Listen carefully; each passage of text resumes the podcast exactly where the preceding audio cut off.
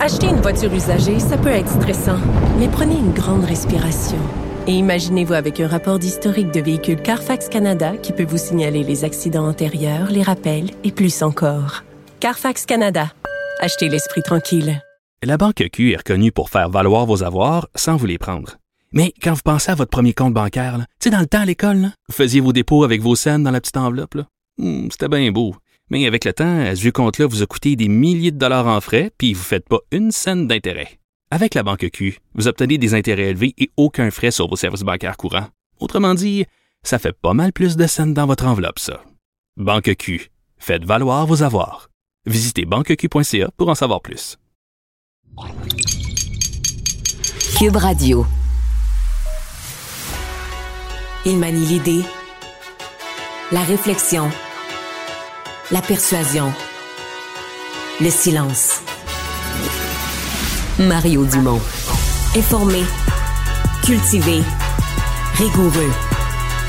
Il n'est jamais à court d'arguments. Mario Dumont. Pour savoir et comprendre.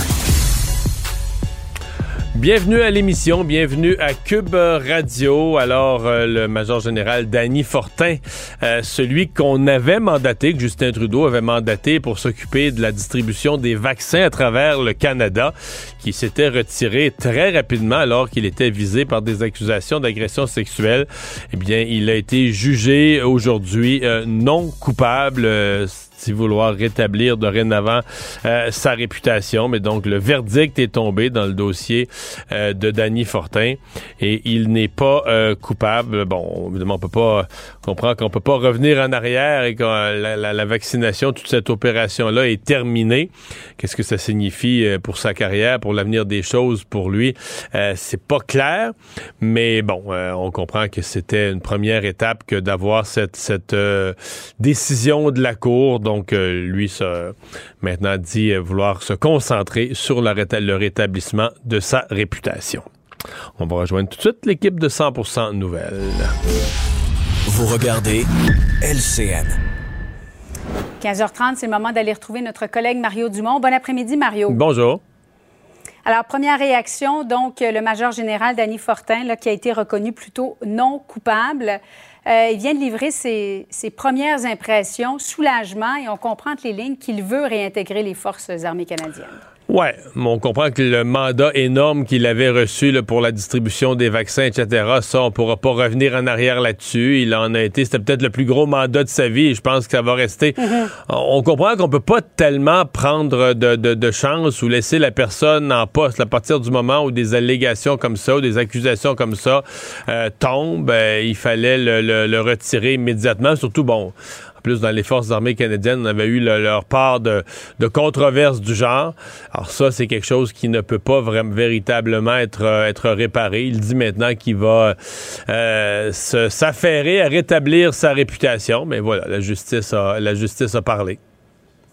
Oui, alors euh, ce, verdict de non-culpabilité euh, nous l'avons appris aux alentours de 14h50 et il a voulu remercier évidemment sa fille et sa famille de l'avoir soutenu dans cette terrible épreuve, c'est ce qu'il a dit. Euh, Mario, on va revenir à Carey Price parce que nous avons appris un petit peu plus tôt de la part de l'Organisation du Canadien de Montréal que Carey Price n'a jamais été mise au courant de la tuerie de Polytechnique qui s'est déroulée pourtant à Montréal en 1989. Bon, c'est clair que ça fait 33 ans, il est âgé de 35 ans. As-tu été étonné d'apprendre ça que Carey Price, gardien de but numéro un à Montréal depuis euh, bon nombre d'années, n'a jamais su qu'il y a 14 femmes qui avaient été tuées par Marc Lépine en 1989? Oui, j'ai été étonné. Puis après réflexion, je me demandais s'il fallait être aussi étonné. Je me suis souvenu d'un reportage mm -hmm. de la CBC à un des anniversaires du référendum. Je sais pas si c'est le 10e ou le 15e anniversaire du référendum de 95. Il se promenait parmi des jeunes à Toronto jeunes de moins de 30 ans à Toronto, et il n'en trouvait pas un qui avait déjà entendu parler de ça, que le Québec avait eu un référendum, avait passé à 1 de, de, de, de, devenir souverain, etc.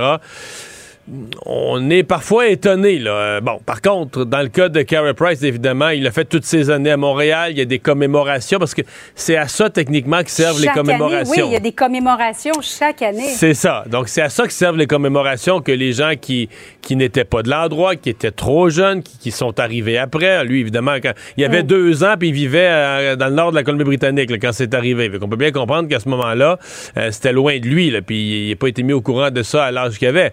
Mais les années qu'il a passées à Montréal, qui n'a jamais été sensible à une commémoration. C'est sûr que ça raconte un petit peu sur les joueurs du Canadien qui, qui sont à Montréal puis qui y sont pas, là, qui suivent pas du tout, du tout, du tout ce qui se passe, tout ça. Pour le reste, moi, l'intervention de Carey Price, j'ai pas de j'ai pas de malaise avec le fait qu'il s'exprime. Il est un chasseur euh, qui s'exprime sur cette loi d'ailleurs où le gouvernement Trudeau, en passant, il est en train de gagner son point. Carey Price, M. Trudeau a commencé à reculer euh, cet après-midi. Son ministre aussi, ils se rendent compte qu'ils sont mis les pieds dans les plats avec leur amendement. Il reculera pas sur toute la loi, là, mais sur l'amendement qui inclut les fusils de chasse. Mais j'ai deux malaises. Euh, il aurait peut-être dû consulter des gens de communication. J'ai deux malaises. D'abord, je sais pas pourquoi il prend de front M. Trudeau. il est encore associé à l'organisation du Canadien. Tu sais, prendre de front le premier mm. ministre, ça donne un ton partisan. Moi, j'aurais vu Carey Price dire Je m'associe avec tous les, les milliers de chasseurs du Canada qui sont inquiets ces jours-ci. Je demande à tous les parlementaires de tous les partis de se pencher comme il faut, d'étudier la question, de ne pas nous laisser tomber, nous les chasseurs. C'est quelque chose où tu t'adresses à l'ensemble des partis, qui a eu le même effet, euh, Julie, mais où tu ne pognes pas le premier ministre de front. L'autre affaire, je me serais pas associé avec ce groupe là, de se lobby sur les armes qui venait de, se, faire une connerie avec Polytechnique. Bon, si c'est pas ce que c'est que Polytechnique, ça aide pas, mais je pense pas qu'il y avait besoin. Carey Price est un personnage suffisamment gros, suffisamment important dans la société, avec une stature il n'y a pas besoin de s'associer avec un lobby qui est, qui 100 fois moins connu que lui. Donc, euh, moi, c'est les deux erreurs que je trouve dans sa sortie. Mais pour le reste, Beaucoup de chasseurs vont avoir été euh, ravis de l'entendre. Les chasseurs sont extrêmement inquiets ces jours-ci. Puis la preuve, le NPD est en train de débarquer et de dire nous, nous on supporte plus ça. Euh, Justin Trudeau, son ministre, tout le monde est en train de reculer. Donc, il y avait quelque chose là.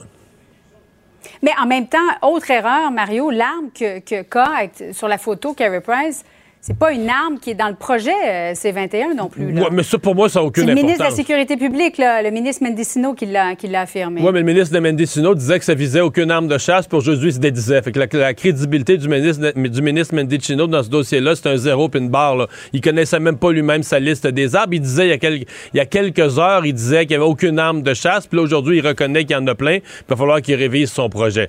Mais euh, pour moi, ça n'a aucun rapport. Là. Je veux dire, je comprends. Là, mais le gars le gars, il exprime qu'il est chasseur. À nulle part dans son message, il dit cette arme que je tiens dans mes mains, j'aurais pas le droit de l'utiliser. Alors pour moi, c'est un symbole. Peut-être probablement que Carey Price est un chasseur de haut niveau. Il y en a peut-être 10 euh, ou 12 armes, là, dont 3 4 sur le lot pourraient plus être utilisées. Je sais pas, là. Fait que c'est pour ça que pour moi, ça, c'est un, un, fait divers. Il a mis une photo pour montrer qu'il était un chasseur.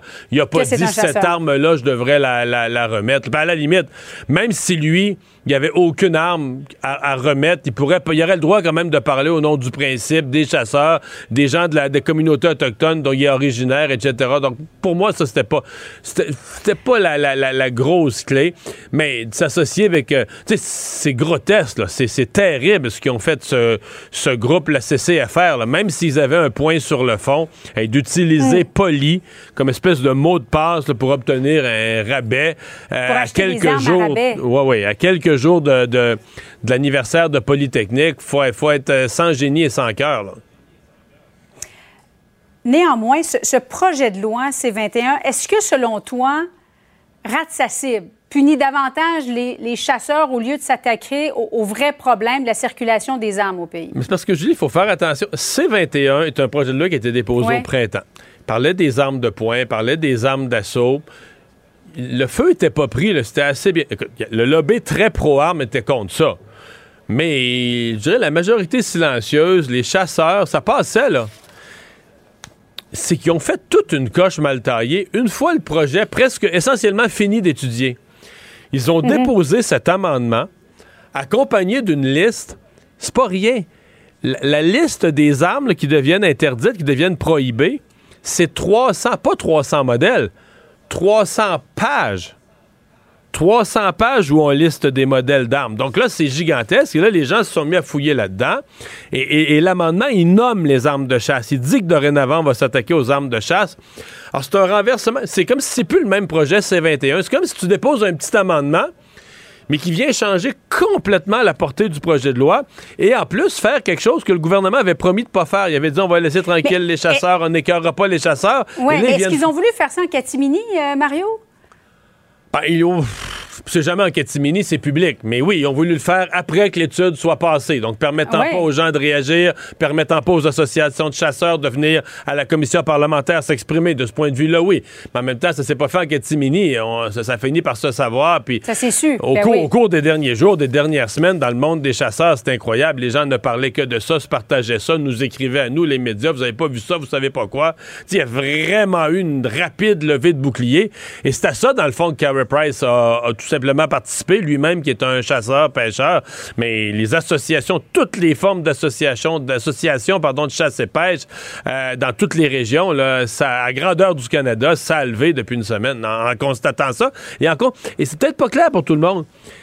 Les gens, là, ils se faisaient pas dire, ah, là, ça va vous prendre un permis, vous allez avoir votre nom inscrit sur un registre. Non, non, non.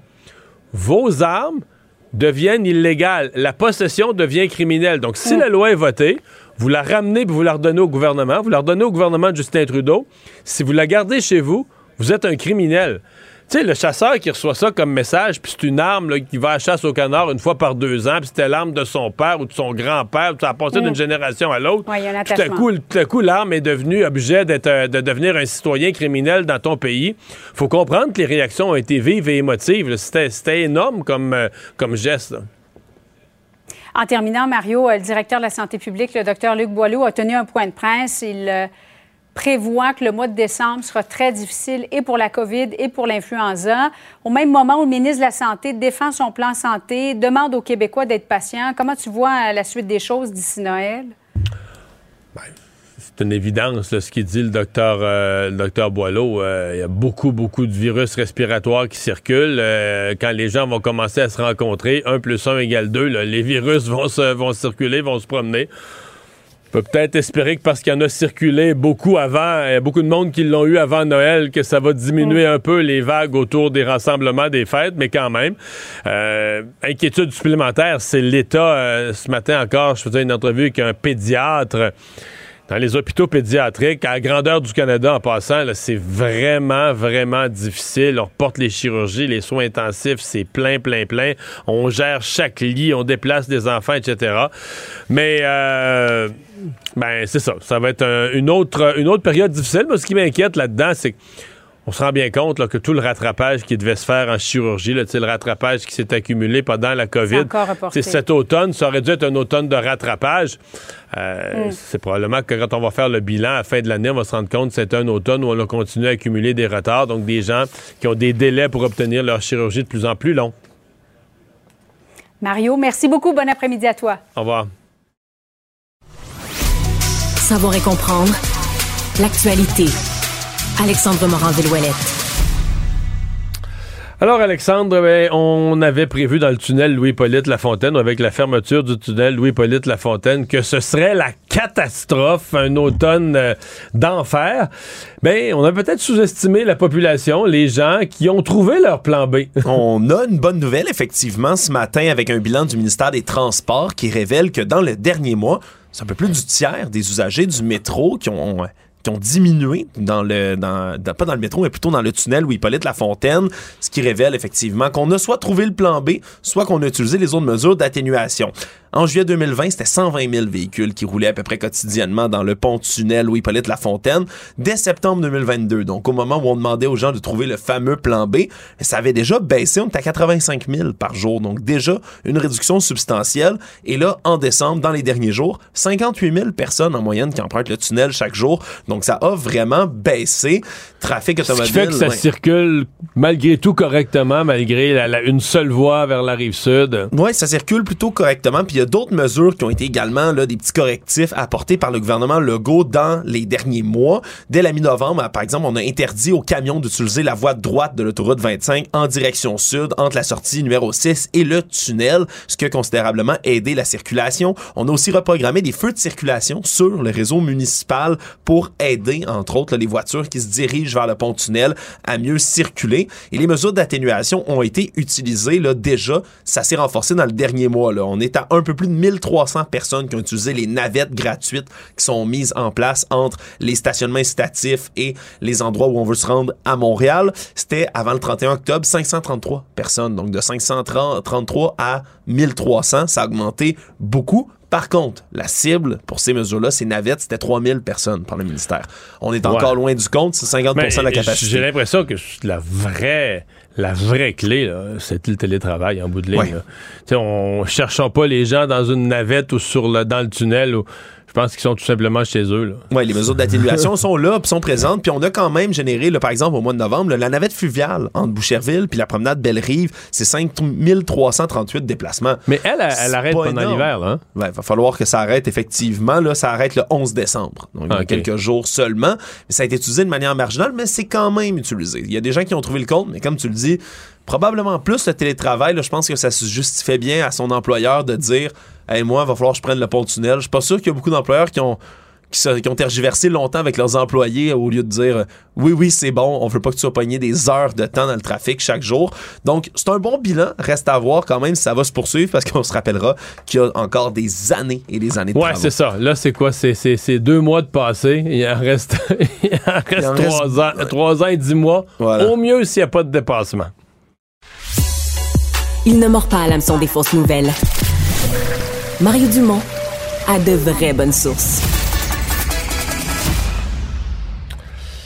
Alors, euh, ben, on a eu cette nouvelle un peu difficile à interpréter au cours de la fin de semaine, euh, que à l'effet que le procureur de l'Iran aurait euh, annoncé la, la, fin de la police de la moralité. C'est la police de la moralité qui, s'il y a autant de manifestations en Iran, c'est que la police de la moralité avait été intervenue, bon, était intervenue assez assez radicalement au point qu'une jeune femme en est en est morte et euh, parce qu'elle ne portait pas bien le voile parce que c'est ce que gère la police de la moralité c'est le port du voile dans le cas de de cette jeune femme euh, pas juste que c'est même pas qu'elle ne portait pas le voile, c'est qu'elle le portait pas bien. On voyait ses euh, ses cheveux. on pourrait se réjouir, dire mais c'est la victoire des femmes en Iran. Reste qu'il y a beaucoup de beaucoup de scepticisme, beaucoup de gens qui se demandent est-ce que c'est vrai? Est-ce que c'est on fait quelque chose un geste symbolique? On va en discuter tout de suite avec une personne qui s'est impliquée dans ce dossier, qui a participé à des manifestations et a préparé une motion pour que l'Assemblée nationale parle d'une seule voix. Ruba Gazal, députée de Québec solidaire de la circonscription de Mercier. Bonjour madame Gazal. Bonjour, Monsieur Dumont. Vous, y croyez à cette victoire, je mets le mot comme ça, cette victoire que la police de la moralité euh, serait abolie? Non. je vais le dire simplement. Pas du tout, non. Euh, non, mais écoutez, moi, quand j'ai vu la nouvelle hier, je me suis dit, ah, c'est en train de bouger. Pas en disant, mon Dieu, c'est victoire, il est temps maintenant que tout le monde rentre à la maison. Pas du tout. Je me suis dit, il y a quelque chose qui se passe. Et tout de suite, j'ai appelé, moi, je suis pas euh, d'origine iranienne, mais j'ai appelé euh, des amis iraniens qui suivent la situation de très, très près. Ils m'ont dit, ce régime-là, c'est des manipulateurs. Ils veulent juste euh, manipuler l'opinion euh, publique, surtout les Occidentaux. Euh, et en fait, ils sont désorganisés, ils ne savent plus quoi faire. Puis de toute façon, la nouvelle n'a pas été confirmée c'est le procureur général qui l'a dit comme ça dans un point de presse, mais ça n'a pas été confirmé. Cela dit, je veux dire, après ça, il y a eu, j'ai vu sur CNN une autre information qui disait que non, la police des mœurs n'a pas été abolie, mais qu'il révise la loi sur le voile. En tout cas, il y a beaucoup de confusion, mais les gens, ce qui est, ce qui est très, très important, là, c'est d'écouter les gens dans la rue. Ils ne croient plus aux réformes. Ils ont déjà cru dans le passé. C'est pas le premier soulèvement en hmm. Iran. Là. Il y en a eu plusieurs dans les années passées, mais là, ils sont arrivés à un point de non-retour tour. Les gens sont prêts à, subir toutes les conséquences, à mourir. Ils ont, j'allais dire, ils n'ont plus peur. En fait, ils ont peur. Tous les humains ont peur de mourir. Il n'y a personne qui veut souffrir, être torturé. Mais malgré cette peur, ils l'affrontent, ils sortent dans la rue et ils demandent une seule chose, c'est que le régime tombe c'est les échos que j'ai ici, des gens qui ont de la famille aussi en Iran puis qui hmm. suivent la situation de je voyais, euh, je voyais les. Pense des gens du ministère des Affaires extérieures d'Israël, on dit Israël connaît bien l'Iran, euh, les, les, et les scrutes et qui disaient le régime ne tombera jamais, il est trop fort, trop implanté, trop bien structuré, euh, le régime ne tombera jamais en Iran. Ben ça, l'avenir nous le dira. Je veux dire, il y a eu le printemps arabe en 2011. Euh, moi, je me rappelle très bien. Je veux dire, moi, j'ai des amis tunisiens très, très proches de moi. Et je veux dire, il y a des gens qui, qui, étaient venus ici parce qu'ils ils étaient, ils pouvaient, euh, ils étaient venus comme se réfugier au Canada, au Québec parce qu'ils pouvaient se faire torturer. Ils étaient dans des mouvements de, de lutte pour les droits civiques. Et pour eux, c'était ça, ça allait jamais arriver, ils allaient jamais tomber. Et finalement, le peuple s'est soulevé. Ça ressemble un petit peu, ça me fait penser à ce qui dans, en Iran. dans le cas de la Tunisie, c'était parti d'un marchand de fruits et légumes. Hein? Exact exact, qui avait été euh, invectivé par une policière. Euh, qui, la police là-bas, elle, elle, ne protégeait pas les gens. Euh, les gens, en fait, c'est, ce qui menaçait la sécurité des gens, c'était la police en Tunisie. Et c'est lui, alors qu'il y a eu plein, plein d'événements avant, de gens qui sont décédés aux mains de la police, torturés dans les prisons. Rien ne se passait. On pensait que c'était un régime comme dans le rock. Et finalement, un marchand de fruits ambulant, pauvre, qui n'en pouvait plus, qui s'est immolé par le feu et euh, ça, ça fait tomber euh, le régime qui était là depuis des années. Donc moi, je, je vois l'avenir nous le dira. Moi, ce que je vois, c'est la détermination des, des du mhm. peuple iranien. C'est extraordinaire. J'ai posé la question aux élus de l'Assemblée nationale lorsqu'on a adopté unanimement, puis j'étais très fière de ça, une motion en, en solidarité avec les femmes iraniennes et tout le peuple iranien. La dignité, la démocratie, les droits humains, l'égalité entre les hommes et les femmes. Est-ce qu'il y en a parmi nous qui sommes prêts à mourir pour ces valeurs, ben, le peuple iranien, lui, est prêt à le faire. Mais, parlons-en de cette motion parce que ça a eu l'air d'un moment assez émotif à l'Assemblée nationale. Il y avait des invités, euh, euh, de, des invités eux d'origine iranienne à, l'Assemblée nationale. Évidemment, c'était unanime. Les gens des quatre partis ont pris position euh, dans la, dans le même sens. Mais ça a eu l'air d'être un moment assez fort où vous avez su, vous avez été capable de, de regrouper et d'inspirer tout le monde? Oui, j'ai écouté, je ne veux pas me prendre le, le, le évidemment c'était mon idée, c'est moi qui ai interpellé mes collègues, mais c'est parce que je sentais quand j'allais dans la rue, euh, je suis allée manifester, comme je vous dis, j'avais des amis iraniens. Moi, je suis tellement admirative et je me disais, il faut qu'on, il faut qu'au Québec on vise quelque chose face à ce mouvement c'est vraiment parti de la rue. Hein. Euh, j'ai une amie, elle me dit, dans des villages reculés, des hommes, des hommes, je ne sais pas quel niveau d'éducation ils ont, mais dans des villages très reculés, ils, sont, ils scandent le slogan Femme, vie, liberté. Je veux dire, des, donc c'est, moi ça me donne la chair de poule quand, quand, quand je vois ça, et c'est vraiment venu de la base. C'est pas une puissance coloniale qui est venue dire, comme les États-Unis, nous allons libérer les femmes. Non, non, c'est le peuple lui-même. Et on ne peut pas voir ça et ne pas parler d'une seule voix. Donc, j'ai parlé avec hmm. tous mes collègues des quatre partis. C'était un peu compliqué parce qu'on ne siégeait pas. Donc, euh, j'ai interpellé les femmes. Pour moi, c'était très important que ce soit les élus femmes parce que c'est un mouvement qui a commencé par les femmes en Iran. Et euh, c'est rare qu'on a des révolutions féministes. Je veux dire, nous, au Québec, on peut dire qu'on a eu une révolution plus tranquille au Québec, euh, pour, pour même pour les, les droits des femmes, mais là-bas, ça se fait d'une façon beaucoup plus forte et, dure. Donc, euh, et la deuxième chose, c'était important de ne pas faire de partisanerie avec ça et qu'on parle tous d'une même voix. Et ça a, été, ça a été un moment très émouvant.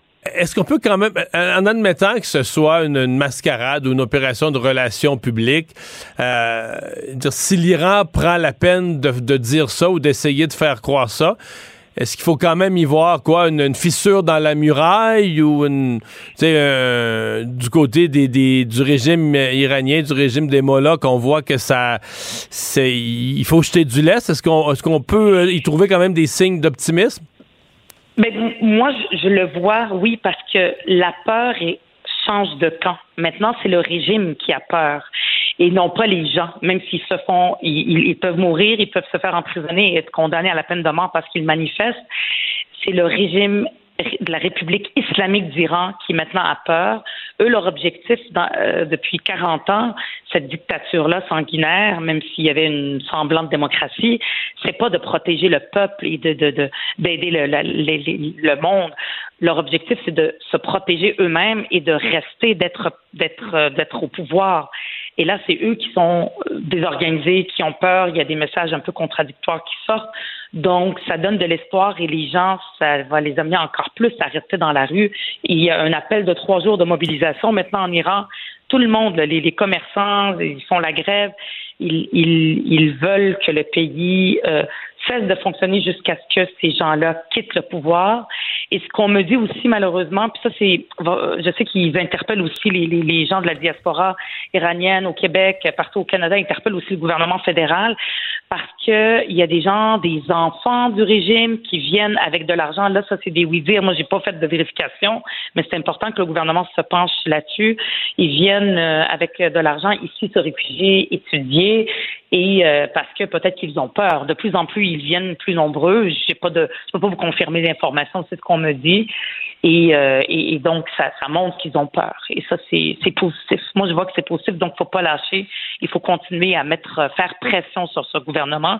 Il y a eu quelques parlements qui ont parlé d'une seule voix, comme le Québec. On est quand même parmi les précurseurs. On n'est pas les seuls, mais il faut que ça continue ce mouvement euh, à l'international, que tous les parlements parlent d'une même voix et arrêtent de faire affaire avec euh, avec l'Iran. Gazal, merci beaucoup d'avoir été là. Merci à vous. Économie, finance, affaires, entrepreneuriat. Francis Gosselin. Bonjour Francis. Salut Mario. Alors on dit qu'on manque de logements au Québec, qu'on a un débalancement de l'offre et de la demande. C'est pas en train de se régler. Hein? Non, ni au Québec ni au Canada. D'ailleurs, ce qu'on a appris aujourd'hui, c'est que la valeur des permis de bâtir a diminué en octobre d'à peu près 20% par rapport au haut de, l'été dernier. Euh, c'est Statistique Canada qui a rendu ce chiffre-là public. Donc on parle d'une diminution donc de la valeur des permis Mario. Et c'est intéressant parce que plutôt que de donner des logements ou d'autres indicateurs, la valeur, c'est un très bon proxy à suivre dans le temps. Ça nous dit l'activité dans l'ensemble. Euh, on rappellera que selon la, PCHQ, pardon, il y, a, une pénurie d'à peu près 100 000 logements euh, au Québec seulement. Et donc, c'est clair que si on diminue de 20 la cadence à laquelle on fabrique des nouveaux logements, on va pas rattraper la pénurie, mais plutôt la creuser. Le Québec se situe un peu dans la moyenne nationale, 19% mais ce qui est beaucoup, beaucoup plus inquiétant, c'est qu'à Montréal, la diminution est plutôt de l'ordre de 41% Mario. Donc, et c'est là que ben, un ben, des endroits, la pénurie de logements est le pire. Là. Effectivement, et c'est là où souvent ça amène à des situations plus dramatiques d'itinérants ou en fait des problématiques de, de, de surpopulation. Mais, mais pourquoi ça baisse autant? Est-ce que c'est les taux d'intérêt? Parce qu'on dit aussi que c'est vraiment compliqué construire à Montréal, avoir les permis, les autorisations, la ville. Euh. C'est sûr qu'à l'échelle canadienne, les taux d'intérêt actuellement ont un impact assez important. Euh, ça, ça, a un impact sur la demande de logement de toute catégorie, donc euh, autant dans le neuf que dans le, les, résidences déjà existantes, ça diminue la demande. Donc c'est certain que certains constructeurs voyant cette espèce de, précipice là, venir, ils vont peut-être ralentir la fabrication, la mise en chantier de nouvelles propriétés. Par contre, dans les villes, puis ça c'est un fait connu, euh, la complexité administrative, puis Montréal, je pense que c'est une des pires villes au Canada pour ça. Euh, l'émission des permis, euh, notamment depuis 5-6 ans, a augmenté d'à peu près 50% en jour, ce qui fait qu'un propriétaire foncier qui a un terrain, qui embauche des architectes, qui est prêt à lancer le truc, de rajouter une centaine de jours à, l'attente avant d'avoir le droit de construire, ben c'est du temps pendant lequel ils financent des salaires, de la propriété, etc. Donc potentiellement qu'il y a certains, euh, développeurs, certains euh, promoteurs qui vont simplement abandonner leur projet. Euh, donc, euh, c'est malencontreux. Ou abandonner Montréal, ben les construire ailleurs, tout simplement. Ben, ça, on le voit déjà, là, effectivement. Puis, tu sais, ce qui, est, ce qui est particulier aussi, c'est que Montréal n'agit pas de manière concertée dans la communauté métropolitaine. C'est-à-dire qu'ils ont eu, par exemple, un projet là, sur le, qui appelle le projet sur la métropole mixte, euh, qui, qui, est très, dire, qui a des bonnes intentions là, de faire plus de logements sociaux, de logements familiaux, de logements abordables, mais malheureusement, ils l'ont fait en vase clos, ce qui fait que c'était à Brossard, à Laval, à Repentigny, à l'extérieur, donc de du périmètre administratif de Montréal, ben, tu fais, t'as pas ces contraintes-là. Donc, effectivement, ça, ça, lance évidemment les promoteurs, les développeurs vers ces territoires-là. En plus, avec le REM, en plus, avec d'autres d'autres projets structurants hors de Montréal éventuellement, ben, ça rend certains endroits beaucoup plus appétissants, je pense, pour les développeurs. François Legault qui jongle avec l'idée de modifier euh, certaines cotisations à la Régie des rentes du Québec. Oui, effectivement. Ben, on en a parlé beaucoup pendant la campagne électorale. Ben, on a parlé beaucoup des aînés de manière générale, mais euh, au croisement de aînés puis de pénurie de main-d'œuvre, il y, a vraiment quelque chose. Euh, je pense que le gouvernement Legault souhaite vraiment attirer plus de travailleurs, on pourrait dire aînés. Là, donc, puis là, ici, c'est vraiment 65 ans et plus, à revenir sur le marché du travail. Il y a eu plusieurs mesures qui ont été lancées, mais une qui est à la limite un peu absurde, Mario, c'est qu'aujourd'hui, un travailleur de 70, 75, je, sais pas jusqu'à quel âge les gens travaillent là, beaucoup, mais, mais devrait cotiser au régime des rentes du Québec. Ce qui est un peu bizarre parce que tu en retires rendu à cet âge-là. Et donc, c'est absurde de devoir en cotiser dans la mesure où tu es possiblement déjà au plafond là, de 1200 Donc, c'est comme des cotisations, c'est comme du revenu perdu. Tu envoies ça dans le vide. Puis, tu sais, euh, j'ai regardé sur le site de Revenu Québec rapidement, mais tu sais, ça peut correspondre à à peu près 10% du salaire, là, la, la combinaison euh, de la partie patronale puis de l'employé. Donc, sur un salaire, je sais pas, de 20 000 tu vas payer un petit peu plus de 2 000 de cotisation combinée. Perdu. Euh, perdu, là, tu sais, parce qu'effectivement, surtout si, tu as gagné, si tu étais déjà au, top là, des cotisations pendant ta carrière, tu, tu jettes de l'argent carrément dans, dans, le pool de la régie, mais, mais, tu pas ne le percevrais jamais.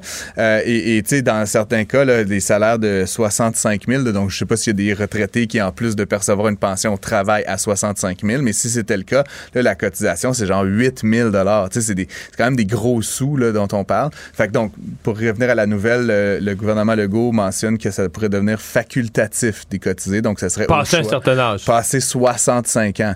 Maintenant, il y a eu plusieurs euh, voix qui se sont élevées pendant la campagne pour rendre le RRQ peut-être facultatif pour tout le monde. c'est une, une, mesure qu'on pourrait explorer de manière un petit peu plus critique. Mais ça, je suis pas sûr que c'est une euh, bonne idée dans la mesure où on trouve déjà que les gens épargnent ah, pas assez ben, pour la retraite. Là. On en a parlé là, suivant la sortie de Jeannie Béic la semaine dernière que les Québécois sont parmi les, citoyens canadiens qui épargnent le moins pour la retraite. Donc, effectivement, d'avoir le RRQ, c'est plutôt une bonne mesure. Mais en tout cas, dans le cas des personnes aînées qui, qui n'en n'en recevront absolument rien, là, on peut quand même se dire que euh, c'est quelque chose qui est non seulement attractif pour le marché du travail, mais juste du point de vue de la politique fiscale. Fait que, en tout cas, si je peux me prononcer personnellement, plutôt en faveur de cette mesure-là. Euh, je sais pas, j'ai pas réussi à trouver combien ça allait coûter à l'État québécois. C'est quoi les cotisations RQ perdues par la régie, puis comment ça équilibrerait euh, d'une autre façon? Est-ce que ça va obliger les gens qui n'ont moins de 65 ans à cotiser davantage pour équilibrer les comptes? J'ai pas malheureusement trouvé cette information-là précise aujourd'hui tramway à Québec. Euh, on espérait avoir les deux grands groupes qui s'affrontent dans un appel d'offres pour aller chercher la meilleure proposition possible. Mais c'est pas comme ça que c'est en train de se passer. Hein. Non, puis c'est drôle, c'est une grosse journée pour le tramway. Hein. Je sais pas, Marie. Oui, parce qu'il est devant le tribunal aujourd'hui. c'est les citoyens qui sont contre, qui le dérangement sur leur terrain. Là. Je fais ma revue de ma revue économique, moi, tous les jours. Fait que là, je suis tombé sur la nouvelle, effectivement. Donc, commençons par celle-là. Euh, donc, c'est Siemens, donc, qui est un des deux gros fabricants euh, qui était vraiment pressenti pour répondre à l'appel d'offres de Québec pour le tramway. Parce que n'en déplaise aux opposants, puis à, à la cour et tout ça, le projet, lui, suit son cours. Il y a un appel d'offres euh, sur la construction des wagons. Le fédéral est commis pour de l'argent. Le, gouvernement du Québec est commis pour de l'argent. Effectivement. Euh, et donc, euh, donc et, ce qui est étonnant, donc Alstom, faut dire, ont racheté les activités de Bombardier Transport, on s'en rappellera. Puis la Caisse de dépôt et placement est majoritaire dans, le plus gros actionnaire dans cette, cette filiale-là, si tu veux, d'Alstom. Et donc, effectivement, il y a quelque chose de c'est pas une société française, mais bon, ça nous revient en, en, partie assez significatif. Et donc, Siemens qui abandonne, le, qui lance la serviette, euh, ils avaient déjà menacé de le faire l'été dernier. Et là, l'enjeu, évidemment, ben, c'est que euh, on se retrouve avec un genre de, de, seul joueur là, qui est Alstom. Donc, tu sais, au niveau des prix, est-ce qu'on va avoir le meilleur prix? Est-ce qu'on va réussir à être dans le budget de 3,9 milliards là, qui avait été avancé pour l'ensemble du projet? Euh, c'est ce que c'est la question que, qu'on peut se poser.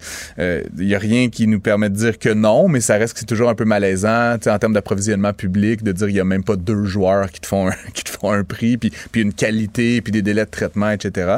Euh, et peut-être dire un mot rapidement, là, mais donc le, le, dossier est en cours aujourd'hui. C'était l'ouverture donc de cette de cette histoire-là. C'est vraiment c'est un peu un, concours de lançage de bouettes, là, ce que j'ai pu euh, résumer de, de tous les médias que j'ai consultés. Euh, donc les opposants au projet qui parlent, écoute, c'est un langage, le Mario, là, ça va du viol à, les mains à genoux, les mains attachées, euh, Mais parce que c'est des euh, gens qui sont. Euh, c'est des gens qui vont être soit expropriés ou que le train va passer très près de chez eux. J'en ai vu un, ça coupe une partie d'un coin de son terrain. Fait que c'est sûr que c'est des gens qui vivent un dérangement important. Ah, Puis je suis pas, pas avocat, mm. Francis, mais la jurisprudence que j'en ai vu en pareille matière penche du côté de l'autorité publique. Qu'à un moment donné, faut que tu fasses des grands projets. Faut que tu passes la ligne électrique à quelque part. Faut que tu passes le tramway, le train là, à quelque part puis que tu vas déranger des gens, puis que c'est malheureux pour eux, mais à un moment donné, la collectivité doit agir. Donc, à moins que tu réussisses à prouver qu'il y avait un autre tracé, le gouvernement a une mauvaise foi, il fait ça, tu comprends, il fait ça par négligence pour t'écœurer comme si... Mais là, je veux dire, c'est que l'affaire d'autres preuves est un peu gros, là, ouais. Et donc, comme je te dis, ça a l'air plus d'un exercice de relations publiques que d'un, d'un vrai procès, si tu veux mon avis. Et le juge a quand même même rappelé aujourd'hui, pendant la séance, qu'il n'était pas là pour se prononcer à savoir si le coût-bénéfice était bon, si c'était le bon projet, mais lui, son rôle comme juge, c'est de déterminer si le projet est légal. Et comme tu dis, la jurisprudence en termes d'expropriation, en termes de constitution d'actifs publics, etc., en général, a plutôt tendance à, donner raison à ce que l'État, je, je serais très surpris qu'ils aient des failles légales majeures dans la conception de ce projet-là, bien qu'il y a des critiques très légitimes. Puis tu as dit, autant du point de vue des riverains, autant du point de vue du, du rapport du BAP, il y a eu quand même plein de choses là, qui, qui sont un petit peu nébuleuses. Ça reste que le projet semble aller de l'avant et c'est malheureux pour les quelques personnes qui vont être très embêtées par ça, mais ultimement, c'est la collectivité de Québec qui va en gagner. Mais je veux dire, à chaque fois que tu fais un grand projet comme celui-là, tu, vas passer quelque part, tu sais, pense aux lignes électriques, puis il y a toujours quelqu'un qui va te dire ah c'est la dictature qui décide qui passe. non mais c'est t'entends toujours les mêmes phrases, c'est la dictature, ça part. Puis t'écoutes ces gens-là, tu te dis, ouais, probablement que moi, si ça passait sur mon terrain ou si ça passait, tu sur, le ah, coin, sur le coin de mon terrain, ben, je dirais la même chose. Non, non, c'est certain. Puis, euh, puis évidemment, t'en parleras aux, aux, agriculteurs de Mirabel. Ah ouais, Ça a été quand même un drame dans l'histoire du Québec assez important. Puis, tu c'était pas mineur, là, dans ce cas-là. Puis, effectivement, les avions, puis ça. Puis, tu sais, on a juste espéré que le projet de tramway, il va pas être euh, fermé dans 25 ans. oui, non, et qu'il va durer pour toujours, quand même. Merci, Francis. Je t'en prie, bonne journée. Acheter une voiture usagée, ça peut être stressant, mais prenez une grande respiration. Et imaginez-vous avec un rapport d'historique de véhicule Carfax Canada qui peut vous signaler les accidents antérieurs, les rappels et plus encore. Carfax Canada. Achetez l'esprit tranquille. La Banque Q est reconnue pour faire valoir vos avoirs sans vous les prendre. Mais quand vous pensez à votre premier compte bancaire, tu sais, dans le temps à l'école, vous faisiez vos dépôts avec vos scènes dans la petite enveloppe. Hmm, c'était bien beau. Mais avec le temps, ce vieux compte-là vous a coûté des milliers de dollars en frais, puis vous ne faites pas une scène d'intérêt. Avec la banque Q, vous obtenez des intérêts élevés et aucun frais sur vos services bancaires courants. Autrement dit, ça fait pas mal plus de scènes dans votre enveloppe, ça. Banque Q, faites valoir vos avoirs. Visitez banqueq.ca pour en savoir plus. Ici Ricardo. Et Émilie, marchand d'IGA. On a envie de vous inspirer à bien manger. À moins de 5 la portion. Suffit de repérer les produits valeurs sûres et de les cuisiner avec une de nos recettes. Les valeurs sûres, c'est bien pensé, hein? Bien sûr! Détails sur IGA.net. Mario Dumont. Sous ses airs sérieux, se cache un gars qui ne se prend pas au sérieux.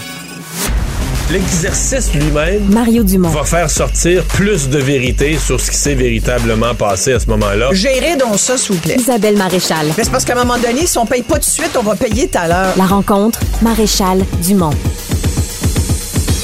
Bonjour Isabelle. Bonjour Mario. C'est pas tous les jours qu'un joueur du Canadien fait une sortie politique je pense qu'il faut parler d'un joueur du Canadien. Il est encore, ben, il est, pas devant le but, mais il est encore sur la liste de paye. Et il a dit récemment qu'il était pas du tout en train de contempler sa retraite. Donc, euh, il est toujours, il est toujours sur le banc, mais il est encore euh, quand même le gardien de but du Canadien de Montréal. pour les gens qui ne sauraient pas, Carey Price fait une sortie sur Instagram où il dit Je ne suis pas un criminel, je suis un chasseur.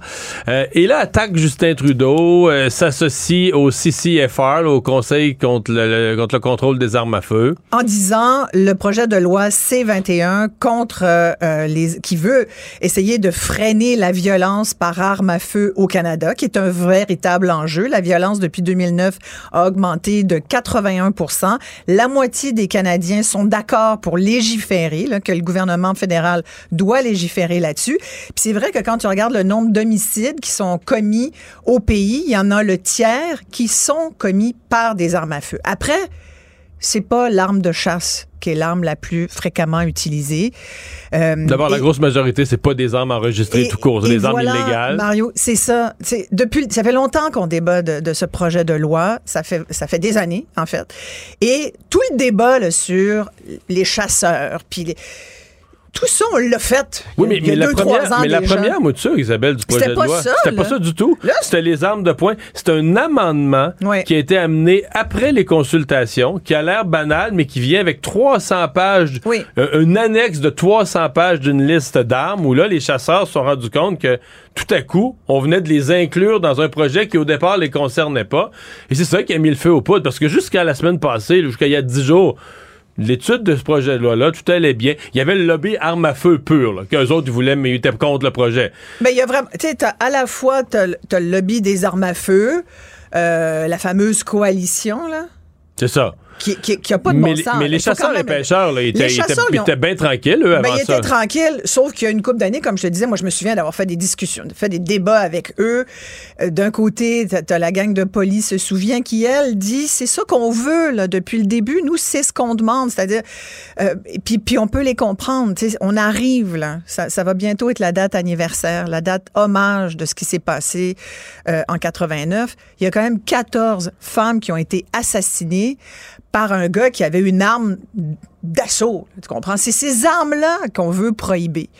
Euh, et, pour Poli, ben, ce projet de loi, ça fait la job parce que ça vient prohiber ça. Mais, mais et pour et pour ces femmes-là et, et, et pour la société québécoise qui est encore, à mon avis, extrêmement traumatisée par ça, ben, on ne peut pas comme Paris Price, ne pas être au courant de ça. Bon, là, parce que là, il y a- il y a- Puis je sais ce que tu vas me dire non, là-dessus. non, non, il y a bien beaucoup- des ignorants, puis il y a bien non, du non, monde non, qui je le savent dis parce qu'il y a beaucoup d'affaires. Il y, a- la question, est-ce que Carrie Price pouvait faire une sortie politique? Il y a la deuxième question, est-ce qu'il l'a bien fait? Est-ce que son message était bien fait? D'abord, ben, je il y a la- il y a la répondre. trois- il y a la troisième question que tu viens d'amener. Ouais. Ça se peut-tu qu'il était pas au courant? que- parce que c'est la réponse du Canadien qui ont consulté Carrie Price sur cette histoire de Polytechnique et la réponse euh, cet après-midi, là, avait jamais entendu parler de ça, Polytechnique. Écoute, personnellement, je trouve que le gardien euh, du CH, sur le banc, qui a des problèmes à régler, qui a mal aux genoux, qui souffre, me semble qu'il y a d'autres choses à faire que de faire des commentaires politiques sur ses réseaux sociaux. Ça, c'est mon opinion personnelle. Après,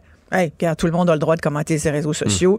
Ça se peut qu'il y avait du temps. Hmm. Est-ce qu'il l'a bien fait? Voilà, ta deuxième question, est-ce qu'il l'a bien fait? Quand tu regardes son texte, tu j'aime ma famille, j'aime mon pays et je, je I care for my neighbor, puis tu sais, j'aime mon voisin tant qu'à. Euh, il dit je ne suis pas un criminel ni une menace à la société, sous-entendant que parce qu'il a un fusil qu'il est chasseur, c'est comme si C21 le, le le dépeignait désormais comme un criminel. C'est pas ça que dit la loi non plus, c'est pas ça que sous-tend Justin Trudeau. Mais à un moment donné, il faut agir. C'était une promesse électorale aussi, C- C21. Et là, il dit Mais la promesse, c'était de pas dit- toucher aux chasseurs, par exemple. Oui, mais tout à fait. D'ailleurs, ils le feront pas. Là. Ouais, ils sont mais, en train de reculer. ils ont reculé parce qu'ils avaient déjà dit qu'ils le feraient pas. Moi, c'est je comprends pas pourquoi ils ont redit qu'ils le feraient. Tu comprends? C'est plus Ouais. que je comprends pas. Et il dit euh, ce que Justin Trudeau est en train de faire, c'est injuste. Et là, il dit je soutiens la fameuse coalition canadienne pour les droits des armes à feu euh, afin de garder, de garder mes my hunting tools, donc mes, mes armes. Merci euh, de lire cette opinion. Moi, je pense que c'est au-delà d'une opinion personnelle. Puis quand c'est quelqu'un qui est une personnalité publique qui fait quasiment office de Dieu là, pour bien des fans du Canadien et plus largement au, au pays, euh, et même à la rigueur, tu pourrais dire au-delà du Canada, parce que Carey Price est connu aux États-Unis, Ouais. c'est une figure importante de la scène hockey en Amérique du Nord. C'est pas juste une petite opinion personnelle. Ce gars, tu sais, Monsieur Chose, il a une opinion personnelle sur le Canadien. Il met ça sur ses réseaux sociaux. Tu sais, chasseur, Joe Blow, ça le dérange pas, là.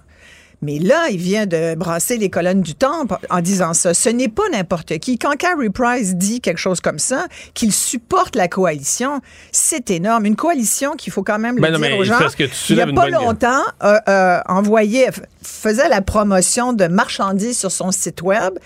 Et là, écoute, ça, là, c'est épouvamable. Ça, ça fait vomir. Le code promotionnel, Non, non, mais- le mot de passe pour Ah. avoir la promotion, c'est poli. P-O-L-Y. Non, mais ça, c'est. Là, t'as envie de dire. C'est odieux. des f- C'est dégueulasse, Mario. C'est Mais- dégueulasse. mais, Isabelle, pour cette ça raison-là- ça m'écoeure. Ouais. Pour cette raison-là, moi, Carey Price vient me voir, il me dit qu'il veut faire une sortie, je le conseille, j'ai dit deux choses. Hmm. D'abord, nomme pas Justin Trudeau. Tu es associé Oui, au déjà, Canadien. déjà. Regarde, nomme pas, attaque-toi pas personnellement au premier ministre. Dis que tu es inquiet comme chasseur. Tu t'associes avec tous les chasseurs du Canada qui ont des inquiétudes et que tu demandes à l'ensemble des parlementaires du Canada d'étudier attentivement le projet de loi dans un langage plus positif. Tout le monde va comprendre que tu n'es pas satisfait de la, de la mouture actuelle. Attaque-toi pas personne. L'autre affaire, Moi, je dirais, habille-toi pas. Associe-toi pas avec, avec la coalition. Ben non, Écoute. ben t'es plus gros qu'eux autres. Oui. T'es 100 fois plus connu que cette coalition-là. Parle en ton nom, associe-toi pas avec un groupe qui font des niaiseries, qui, tu associe-toi pas avec un groupe Écoute, comme ça. sincèrement, là, tu t'enlèverais le bas de page, puis tu saurais pas que c'est le site de, de, de Carrie Price. De loin, là, avec sa tuque puis sa barbe mal rasée, tu pourrais penser que c'est un complotiste habillé en, en camouflage avec son Non, gun. mais c'est une photo, il Tu était à la chasse, là. Il est dans le champ, il était à la chasse. Il était bien chasseur à Ben oui, il était bien chasseur, mais À la tu sais, chasse, moi, j'aurais dit pourquoi à la question OK, tu veux prendre position? Pourquoi, Carrie, tu veux faire ça? Y a-tu besoin Mais de ça sûr qu'il y a ça à cœur, là. Très à cœur. C'est un vrai chasseur, pêcheur, maniaque. euh, Il vient d'un village autochtone dans le nord de la Colombie-Britannique. Je suis convaincu pour sa famille. Ça, je suis convaincu de ses convictions en ce matière-là. J'ai aucun doute. Avec la coalition. Écoute, puis en plus, ben là, le Canadien qui Bon. nous apprend qu'il était pas au courant Bon, de ben là, ça, c'est le dernier bout que je veux t'entendre. là, écoute, sincèrement, comment tu peux ne pas savoir ça? T'es un Montréalais d'exception. C'est Ouais. un joueur de hockey, tu vas me dire, il sent. Puis tu sais quoi? Ça nous montre à quel point ces joueurs-là, ils n'ont pas d'engagement envers la communauté. Ils en ont pas d'engagement. Ils sont payés des millions Piqué de dollars. Souban en avait un. Piqué, écoute, j'allais y venir. Piqué, il y en avait un. Il était à Sainte-Justine. Il apprenait à parler les françaises. Non, puis il, est- rendu au New allait- Jersey, puis il revient il est lit. encore Parce qu'il a promis 10 Exact, millions. Il a promis 10 millions, puis il va continuer de, il continue Ouais. de le livrer.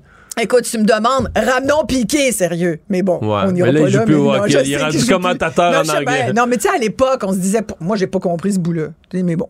Il mettait la musique fort dans le vestiaire. Ah, écoute, puis il était trop clown. Mais bon, tout ça, en tout cas. Puis il était trop vedette sur la glace. Même, c'est ça qu'on aime, là. Regarde, Ouais. Je sais pas si tu as regardé la Coupe du Monde Non, de soccer mais, en mais, fin de semaine, mais, mais dans bref. mais dans le cas de Carey Price, c'est. Mais tu peux pas ignorer ça. Mario, tu peux pas ignorer ça. Puis si tu es ignorant, ben au moins fais tes devoirs. Tu arrives dans un endroit, on demande ça aux politiciens, on demande ça aux tu dois être au courant.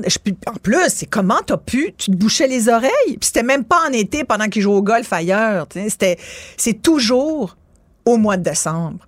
Et là, on est en pleine, on est en plein 12 jours contre la violence faite aux femmes. Je t'en ai parlé l'autre jour. Donc, c'est épouvantable de dire ça en ce moment, en plus, à quelques jours de l'anniversaire de la tuerie de Polytechnique. Anniversaire hommage, anniversaire de nécessaire pour se souvenir, parce que, puis je regardais quand, encore ça, il y a encore eu des, des, des meurtres par an à, Laval. C'est c'est comme, c'est la folie. là. Il y a une augmentation des crimes par arme à feu. Et, c'est vrai qu'il va falloir faire quelque chose. C'est un véritable enjeu. Je voulais juste, avant même qu'on sache pour Carey Price, je voulais te parler de ça. En je me suis dit, il faut absolument que j'en parle lundi avec Mario. Parce que ça devient, ça devient un véritable enjeu. Mais, mais moi, ça me sidère de voir qu'un gars que lui est pas au courant. Puis après, tu peux dire, ben, il y en a peut-être, ben, ben, j'entendais des commentateurs dire, euh, ben, ouais, les jeunes d'aujourd'hui sont pas au courant. OK, t'es un jeune d'aujourd'hui parce que t'étais pas né. Là, ça devient, ben, j'étais pas né. C'est une réponse, ça? C'est-tu comme une justification? Non, mais. je- je- Hey, moi, j'étais pas né en 1789, puis Non, je sais que je c'était la date de la Révolution française. tu sais. Puis mais 1515, je- je- c'est je me Marignan. Souviens, je appris me ça souviens de la CBC Ouais, qui, lors de l'anniversaire d'un des référendums, ouais. je sais pas si c'est le dix- de 95, je sais pas si c'est le 10e ou le 15e anniversaire, là, mais avait voulu aller sur la rue à Toronto, demander à des jeunes, ouais, le Québec a failli se séparer. Il n'en trouvait pas Ouais. qui avaient déjà entendu parler de ça, pas, même pas en détail, qui avaient déjà entendu parler qu'il y avait eu des référendums au Québec, que le Québec avait passé à 1% de faire la souveraineté. Il n'en trouvait pas. Des jeunes là, du multiculturalisme torontois, là, 30 ans et moins, ils n'avaient jamais entendu parler de ça. Bon.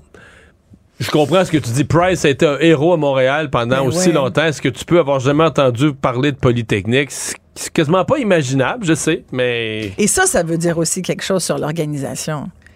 Euh, tu sais, j'ai écrit à, à Chantal, qu'on connaît tous bien, Chantal Maccabé, qui est aujourd'hui euh, vice-présidente de communication là, de- du Canadien de Montréal, ex-journaliste euh, qui, qui, qui connaît bien le- la scène de hockey.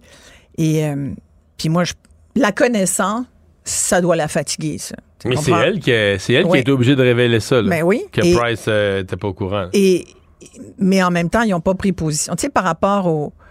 euh, Apolli se souvient, ça sous-entend que les joueurs du Canadien se font pas dire ça chaque année. Il n'y a pas comme une prise de position du CH chaque année. Ils font pas partie de. Moi, il me semblait qu'il y avait déjà été. Il euh, faudrait refouiller, mais il me semble que dans les premières années ou dans les années qui ont suivi, il y avait déjà eu. Mais c'est sûr que sur la glace. la question. C'est sûr que sur la glace du Centre Bell, à un moment ou un autre, il y a eu, eu commémoration. C'est impossible qu'il n'y ait jamais rien eu. Non, exactement. Donc, puis moi, je pense qu'une organisation comme le CH, ben chaque euh, chaque 6 décembre, ben, il faut le dire. Il faut dire, euh, aujourd'hui, il arrivé que tu sois, même si tu joues ailleurs, même si tu joues aux États-Unis, tu dois t'en souvenir. je veux dire, c'est un des grands traumatismes qui a eu lieu à Montréal dans l'histoire contemporaine de Montréal. Moi, c'est dans mon film de fin de vie. Je me souviens exactement où j'étais.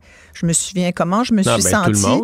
Moi, j'ai été, j'étais jeune journaliste, puis j'ai été dépêchée à l'hôpital Notre-Dame, puis je me souviens de, oh mon Dieu. Moi, chaque année, je me remets là-dedans, Mario, puis sans doute que toi aussi, parce que ces filles-là avaient à peu près nos âges. C'est des filles de la génération X. Moi, je me dis, waouh, je t'en parle, je suis émue. Sincèrement, les larmes me viennent aux yeux, puis je me dis, je peux pas croire, je peux pas croire que le Canadien, que Carey Price, c'est pas ça. Et s'il y en a d'autres qui savent pas ça, je, genre, mais. Mais ceux qui jouent présentement. Je, sais même pas comment tu comprends, ça vient tellement me chercher. Ceux qui jouent présentement étaient pas nés quand c'est arrivé. OK, so what? Non, non, mais, non, mais laisse-moi D'où. D'où les commémorations. C'est à ça que servent les Mais voilà. L'idée même du le jour du souvenir ou toute forme de commémoration, le but de ça, c'est que ceux qui étaient pas nés ou qui étaient. Hey, le, 11 le 11 novembre, on n'a toutes pas fait la guerre. On s'entend ici, là? Mais le 11 novembre, ça commémore ça. C'est, ça commémore la Première Guerre mondiale, la Deuxième Guerre mondiale. C'est pour cet effort de, ce, de, de mémoire, il est nécessaire. Et pour Poli, il est nécessaire pendant un méchant bout. Crois-moi, là. Alors, c'est, wrong sur toute la liste, sur toute la, la ligne pour Carey Price, malheureusement. Puis, tu sais, à un moment donné, tu as envie de dire, t'es bon comme gardien, dans le reste, t'es peut-être moins bon. Merci, Isabelle. Mm-hmm. Acheter une voiture usagée sans connaître son historique, ça peut être stressant. Mais prenez une pause. Et procurez-vous un rapport d'historique de véhicule Carfax Canada pour vous éviter du stress inutile. Carfax Canada. Achetez l'esprit tranquille. La Banque Q est reconnue pour faire valoir vos avoirs sans vous les prendre. Mais quand vous pensez à votre premier compte bancaire, tu sais, dans le temps à l'école, vous faisiez vos dépôts avec vos scènes dans la petite enveloppe. Hmm, c'était bien beau. Mais avec le temps, ce vieux compte-là vous a coûté des milliers de dollars en frais, puis vous ne faites pas une scène d'intérêt. Avec la banque Q, vous obtenez des intérêts élevés et aucun frais sur vos services bancaires courants. Autrement dit, ça fait pas mal plus de scènes dans votre enveloppe, ça. Banque Q, faites valoir vos avoirs. Visitez banqueq.ca pour en savoir plus. Ici Ricardo. Et Émilie, marchand d'IGA. On a envie de vous inspirer à bien manger. À moins de 5 la portion. Suffit de repérer les produits valeurs sûres et de les cuisiner avec une de nos recettes. Les valeurs sûres, c'est bien pensé, hein? Bien sûr! Détails sur IGA.net.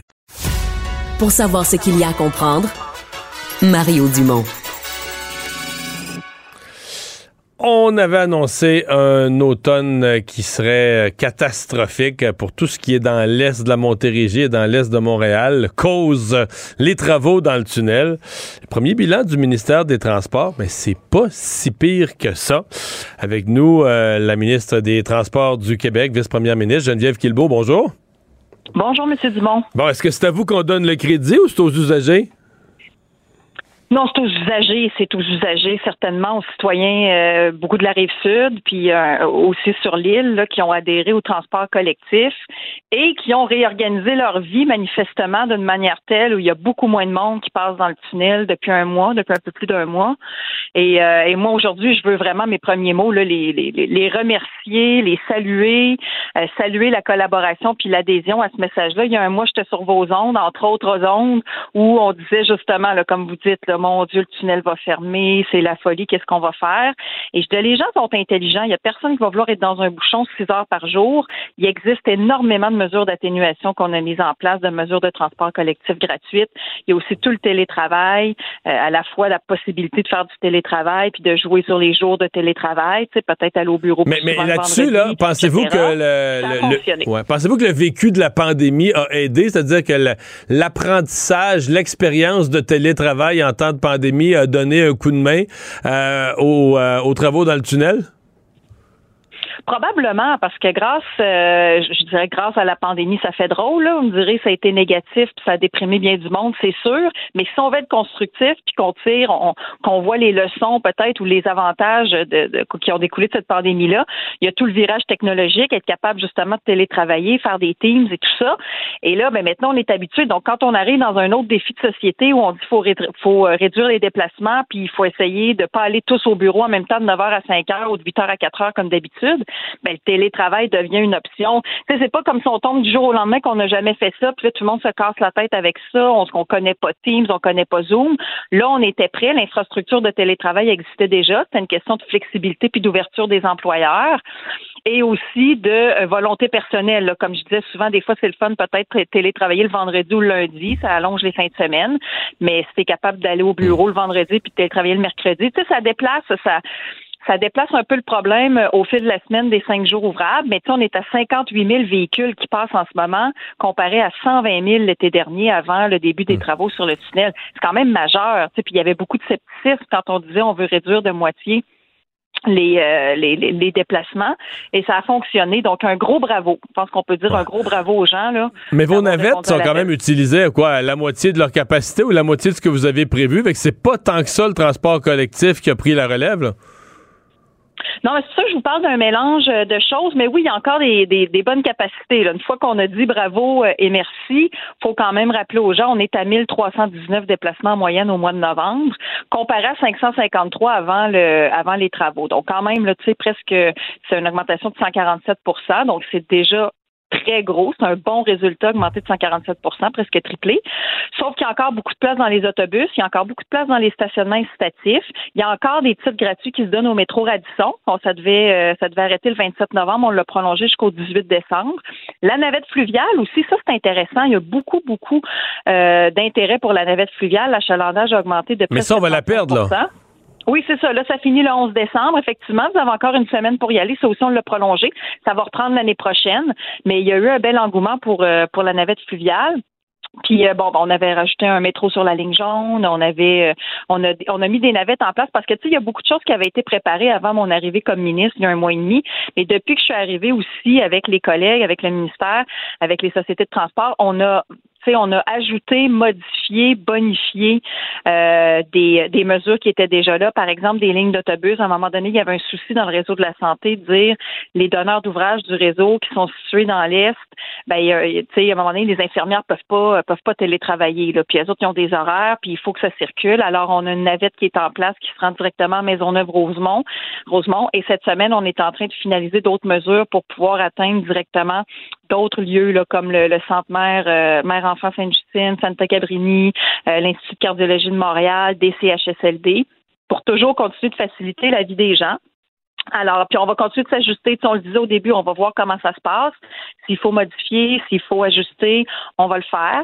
Alors, euh, c'est ce qu'on fait, le réaménagement de la voie aussi, la voie vers le sud. il y a juste une voie ouverte euh, du nord au sud et on a tassé les camions dans la voie de gauche. Ça aussi, ça a eu une incidence, une incidence positive. Fait que, on a continué de faire des ajustements, mais c'est comme c'est comme à chaque fois qu'on essaie de faire euh, de, relever un défi de société. Si les gens embarquent pas, si les gens adhèrent pas, on peut pas réussir tout seul comme gouvernement. Et là, moi, je suis vraiment fière de voir que les gens ont répondu à l'appel. Êtes-vous inquiète pour l'hiver quand même? Parce que des fois, c'est quand on pense que ça va bien là, que ça se met à mal aller. Êtes-vous inquiète pour, euh, pour les mois d'hiver? Oui, ben c'est pour ça. Je veux pas trop fanfaronner non plus. Aujourd'hui, je veux quand même remercier les gens parce que clairement, il y a un effort collectif qui a été fait. Mais je suis pas en train de dire que pour les trois prochaines années, ça va rester euh, parfaitement comme ça. On le souhaite. sais, moi, ce que je souhaite, c'est que les gens continuent d'utiliser le transport collectif, ceux qui commencent à le faire, puis même quand le tunnel va rouvrir, qu'ils continuent de le faire. Parce que la, la, sais, je veux dire, à long terme, c'est ce qu'on veut dans, pour la carboneutralité en 2050. La tendance, c'est le transport collectif. Mais là, on n'a pas encore eu de tempête de neige, de grosses, grosses bordées de neige, puis ça, ça a un impact sur tout le réseau, là, indépendamment des travaux du tunnel, quand il commence à avoir des tempêtes puis de l'embourbement sur, euh, sur les routes, c'est sûr que ça, ça endigue un peu la fluidité de la circulation. Mais le déneigement, qui est aussi une question qui revient souvent, ça a tout été testé. Là. Le, c'est le CRLF, le consortium qui fait les travaux, qui est responsable de l'entretien puis du déneigement. Et ils ont un sous-traitant qui, lui, est habitué de déneiger dans ce coin-là aussi. On a fait des tests la fin de semaine du 28 octobre dans la voie sud, qui est rétrécie, là, donc pour être sûr que tout fonctionnait bien avec les et les tests ont été concluants. Donc, au moment où on se parle, normalement, on va être capable de déneiger. Le site a été priorisé aussi dans tous les sites du réseau supérieur qu'on entretient puis qu'on déneige au ministère. C'est sûr que le tunnel, on va se dépêcher d'enlever la neige pour pas euh, pour pas ajouter des problèmes là, à une situation qui est déjà un peu compliquée à cause de à cause de la fermeture des trois voies. Donc, bref, je suis très confiante. Nos équipes sont bonnes, sont prêtes. Je suis allée rencontrer la direction régionale les gens qui font le déneigement au, ministère pour de manière générale ce qui s'en vient cet hiver. Alors bref, euh, on est tous au travail et à tous les jours on suit ça les travaux du tunnel bien sûr, là, mais à date euh, ça fonctionne bien. Donc encore une fois, puis merci aux médias, merci à vous, merci à ben tous oui, les nous médias autres, on a fait peur au monde, là. ça a aidé. Là. Ben, c'est que vous nous avez aidé. Ben, je dirais plutôt que vous nous avez donné la tribune, offert la tribune pour marteler le message des plans B. Puis je vais le dire encore une fois pour ceux qui n'ont pas encore choisi un plan B, je vous invite à le faire. Vous voyez, il y a plein de monde qui le font et, euh, et ça fonctionne bien pour eux. Parlant de plan B, est-ce que vous avez un plan B pour le tramway à Québec? Parce que là, aujourd'hui, c'est le procès du tramway. Il y a des gens qui veulent faire arrêter le projet. Euh, D'abord, est-ce que, est-ce que vous pensez qu'il y, a- il y a un risque que ce, ce- ce procès fasse tomber le, le projet? Ben là, ça c'est sûr que c'est les instances judiciaires. Là. Alors on va voir, euh, on va voir quelle sera l'issue du procès. Je peux pas trop commenter ni m'en mêler. Les gens ont droit, euh, les recours judiciaires existent, là, donc euh, ils ont le droit de s'en prévaloir. Alors on, on va voir ce qui arrive. Mais tu sais, indépendamment de ça, nous, euh, le, le projet, ben, c'est le projet de la ville. Hein, beaucoup, j'ai rencontré le maire de Québec il y a à peu près une semaine ou deux, euh, deux semaines plutôt, et, euh, et on l'a abordé là. Alors c'est sûr que là, nous, euh, tu sais, les gros projets d'infrastructure au Québec en ce moment. Euh, c'est, toujours les coûts, tu sais, qui sont le, le, le, le principal élément de discussion, je dirais. Donc, on va voir euh, comment ça évolue pour l'instant. Euh, mais le projet, il avance. Tu sais, nous, on avait donné les décrets, vous vous souvenez, là, le printemps dernier. Alors, comme ça, il a pu aller en appel, en appel d'offres. Mais, vous, avez-vous de l'inquiétude? Mettons qu'il n'y a pas d'acceptabilité. Le maire, là, il dit qu'il travaille fort pour virer l'opinion publique, mais mettons que l'opinion publique, les sondages du monde, qui est encore majoritairement défavorable, est-ce que vous allez de l'avant quand même? Ben ça, cette question-là, elle avait déjà été réglée parce que, tu sais, mais c'est vrai que la ville a un travail à faire d'acceptabilité, d'adhésion, puis tout ça, d'expliquer son projet, puis bon, ça, c'est c'est l'autonomie municipale, mais euh, mais ça reste que le tramway c'est une une composante importante de notre réseau express de la capitale. Tu sais, nous au gouvernement, ce qu'on avait présenté, c'est le réseau express de la capitale, donc le tunnel Québec-Lévis, le tramway, des voies réservées sur la rive sud, des voies réservées sur la rive nord. On a besoin de cette toile-là au complet, puis ça prend évidemment un élément de transport collectif. Puis c'est le tramway. Puis il va y avoir du transport collectif aussi dans le troisième lien. Puis les voies réservées vont permettre la circulation d'autobus. Donc euh, c'est c'est une composante. Mais pour vous, il n'y a pas d'ambiguïté. L'argent pour le tramway est réservé, puis le projet doit se faire. Oui, l'enjeu, euh, c'est-à-dire le, le- le budget, euh, il a déjà été euh, réservé au premier budget, au tout premier budget de notre dernier mandat. Souvenez-vous, le 1,8 milliard. Alors, Il est toujours là. temps-là, les discussions, ben, il est toujours là, mais là, je dirais les discussions aussi, ça a toujours été la partie du fédéral. On a senti beaucoup d'ouverture puis de volonté parce qu'il y a toute la question des, des coûts. Là, tu sais, ça a parti à 3,3 milliards ce projet-là, et là maintenant officiellement, il est à 3,9. Euh, peur disais, que ça monte, euh, que ça fasse un autre gros saut? Comment ça va finir? Avez-vous peur que Ben, ça sais, fasse on un va autre voir gros, comment gros ça- saut? On va voir comment ça va finir, mais c'est surtout que moi, euh, puis les discussions euh, sont très bonnes. Là, on discute euh, avec euh, M. Leblanc, entre autres, euh, le ministre des, des, des- des investissements, des infrastructures euh, du fédéral, pour avoir le fameux 40% d'engagement du fédéral. Parce que le fédéral, normalement, fait 40% de nos projets d'infrastructure de, de, de, de transport collectif. Donc, euh, il y a ça qu'on est en train euh, de discuter, mais euh, chacun paie sa juste part. Mais ça prend des projets de transport collectif. Puis, puis aujourd'hui, d'ailleurs, vous, vous demeurez dans Montréal. Vous, aujourd'hui, la STM a lancé l'appel d'offres pour le tunnel de la ligne bleue. Tu sais, souvent, on se décourage du temps que ça prend à faire des projets au Québec, puis la ligne bleue. Fait que ça là, c'est vrai, la ligne bleue. longtemps, longtemps qu'on en parle. Mais là, c'est vrai, là. Tu sais, le tunnel, les cinq stations qu'on va ajouter, là, le 6 km. Alors ça, moi, ça me réjouit. Tu sais, quand il y a un projet qui avance, quand il y a une étape qui est franchie, puis que le monde se dit, mon Dieu, puis je voyais un titre aujourd'hui de la légende urbaine à la réalité, là, en parlant, en parlant de la ligne bleue. Alors, euh, je voulais le souligner sur vos ondes, parce qu'il y a encore des gens, des fois, étonnamment, qui me disent, la ligne bleue, ça va-tu se faire, ça? Ben, on peut bien se poser la question. Là, là-dedans. Moi, j'ai quitté la politique en 2009. Là, c'était sur le- on était rendu aux appels d'offres. là. C'était Jean Charest qui gouvernait, puis il nous disait la ligne bleue, on n'en parle plus. là. C'est fait, là. on le fait là. là. Puis 13 ans plus tard, là, on redit la même affaire. Mais là, bon, là, les appels d'offres sont lancés. Je suppose que cette fois-ci, c'est vrai pour vrai. Là. Oui, oui, non, ben c'est vrai pour eux. Ben, en tout cas, on va voir la fin de l'appel d'offres, là, mais normalement, c'est vrai pour vrai, puis on rit, mais c'est pas drôle. là. Peut-être des gens trouvent ça bizarre qu'on rit, mais c'est- pas c'est pas parce que c'est drôle, c'est juste que des fois c'est long. Puis tu sais, le SRB P9 qu'on a inauguré l'autre fois, ça faisait ça à peu près 13 ans, je pense que le monde l'attendait. Des fois, les gens viennent que c'est pour ça qu'aussi, je trouve ça important que quand les choses avancent, de le dire. Ça compense un peu pour les choses qui avancent moins des fois, ou qui ont moins avancé dans le passé, disons. Geneviève Guilbeault, merci d'avoir été là. Au revoir. Merci à vous. Bonne fin de journée. Acheter une voiture usagée, ça peut être stressant, mais prenez une grande respiration. Et imaginez-vous avec un rapport d'historique de véhicule Carfax Canada qui peut vous signaler les accidents antérieurs, les rappels et plus encore. Carfax Canada. Achetez l'esprit tranquille. La Banque Q est reconnue pour faire valoir vos avoirs sans vous les prendre. Mais quand vous pensez à votre premier compte bancaire, tu sais, dans le temps à l'école, vous faisiez vos dépôts avec vos scènes dans la petite enveloppe. Hmm, C'était bien beau. Mais avec le temps, à ce compte-là vous a coûté des milliers de dollars en frais, puis vous ne faites pas une scène d'intérêt. Avec la Banque Q, vous obtenez des intérêts élevés et aucun frais sur vos services bancaires courants. Autrement dit, ça fait pas mal plus de scènes dans votre enveloppe, ça. Banque Q. Faites valoir vos avoirs. Visitez banqueq.ca pour en savoir plus. Ici Ricardo. Et Émilie, marchand d'IGA. On a envie de vous inspirer à bien manger. À moins de 5 la portion. Suffit de repérer les produits valeurs sûres et de les cuisiner avec une de nos recettes. Les valeurs sûres, c'est bien pensé, hein? Bien sûr! Détails sur IGA.net. Pour savoir ce qu'il y a à comprendre, Mario Dumont. Un adolescent de 17 ans poignardé. Une autre femme assassinée. Il est visé par des allégations d'inconduite sexuelle. Les formations politiques s'arrachent le vote des familles. Comment faire fructifier votre argent sans risque? Savoir et comprendre les plus récentes nouvelles qui nous touchent. Tout savoir en 24 minutes. Avec Alexandre Morin-Villouellette et Mario Dumont. En manchette dans cet épisode, le débat sur les armes à feu relancé par une déclaration de Kerry Price. Le premier ministre Justin Trudeau réagit. Le docteur Boileau fait le point sur les infections respiratoires. Un mois de décembre difficile à venir. Le major général Danny Fortin déclaré non coupable dans son procès pour agression sexuelle et critique aux États-Unis après un appel de Donald Trump à abandonner la Constitution. Tout savoir en 24 minutes. Tout savoir en 24 minutes. Bienvenue à Tout savoir en 24 minutes. Bonjour Mario. Bonjour. Avant d'embarquer sur nos nouvelles, on a une nouvelle de dernière heure qui vient de tomber. C'est finalement demain que le premier, le ministre Jean-François Roberge déposerait le projet de loi qui vise à reconnaître le serment prévu par la loi sur l'Assemblée nationale comme seul serment obligatoire pour y siéger. C'est En ce d'autres que mots, le gouvernement avait annoncé, donc chose promise, chose due. ouais, en d'autres mots, c'est le que serment. L'Assemblée nationale va avoir, va avoir deux projets de loi sur le même sujet, parce que Québec solidaire a déjà déposé le sien. Donc, ça va faire. Mais les projets de loi, on avait promis, c'est ça, comme tu le dis, de le faire Ouais. du côté du gouvernement. Maintenant- Comment ça va fonctionner? On risque Ben d'en laisser tomber euh, un, d'en étudier Ben, je l'autre. pense que, qu'est-ce que tu veux dire?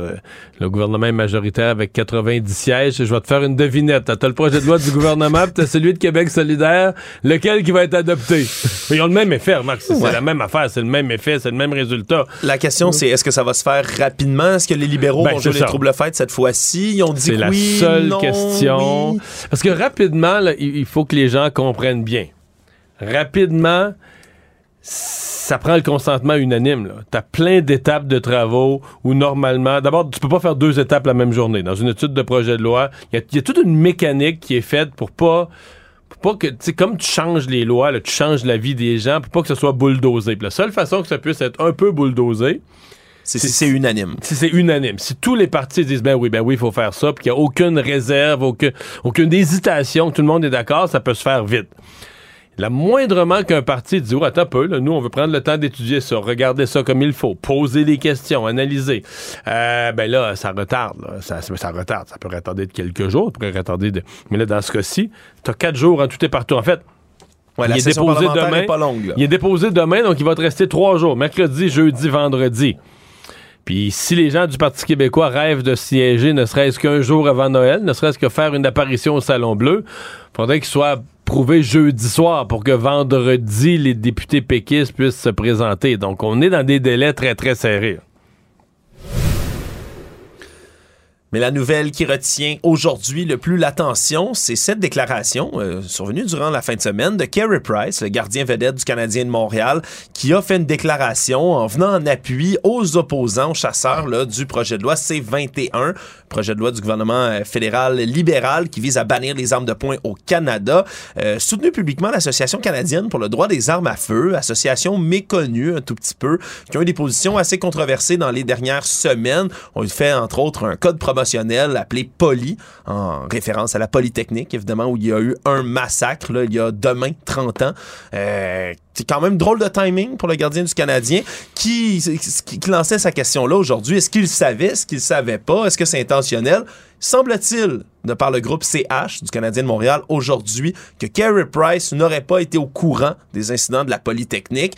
Est-ce que c'est simple ignorance, négligence? En même temps, Carey Price était très très jeune quand c'est survenu. Euh, il avait deux ans, puis il, grandissait en Colombie-Britannique, mais de là, c'est pas à ce moment-là qu'il aurait dû le savoir, mais il y a une commémoration annuelle, donc ça fait quand même quoi, 15 ans qu'il est à Montréal. Est-ce qu'il a pu 15 fois ne pas avoir la moindre conscience de la commémoration, s'informer, questionner, être, se faire raconter quel est cet événement-là, quelle est son importance dans l'histoire de Montréal? Je, vais découper ça par petits bouts. D'abord, sur le fond, euh, moi, je pense que le citoyen Gary Price a le droit de s'exprimer sur un projet de loi. Donc ça, il y a des gens qui disent que non. Moi, je pense qu'il a le droit.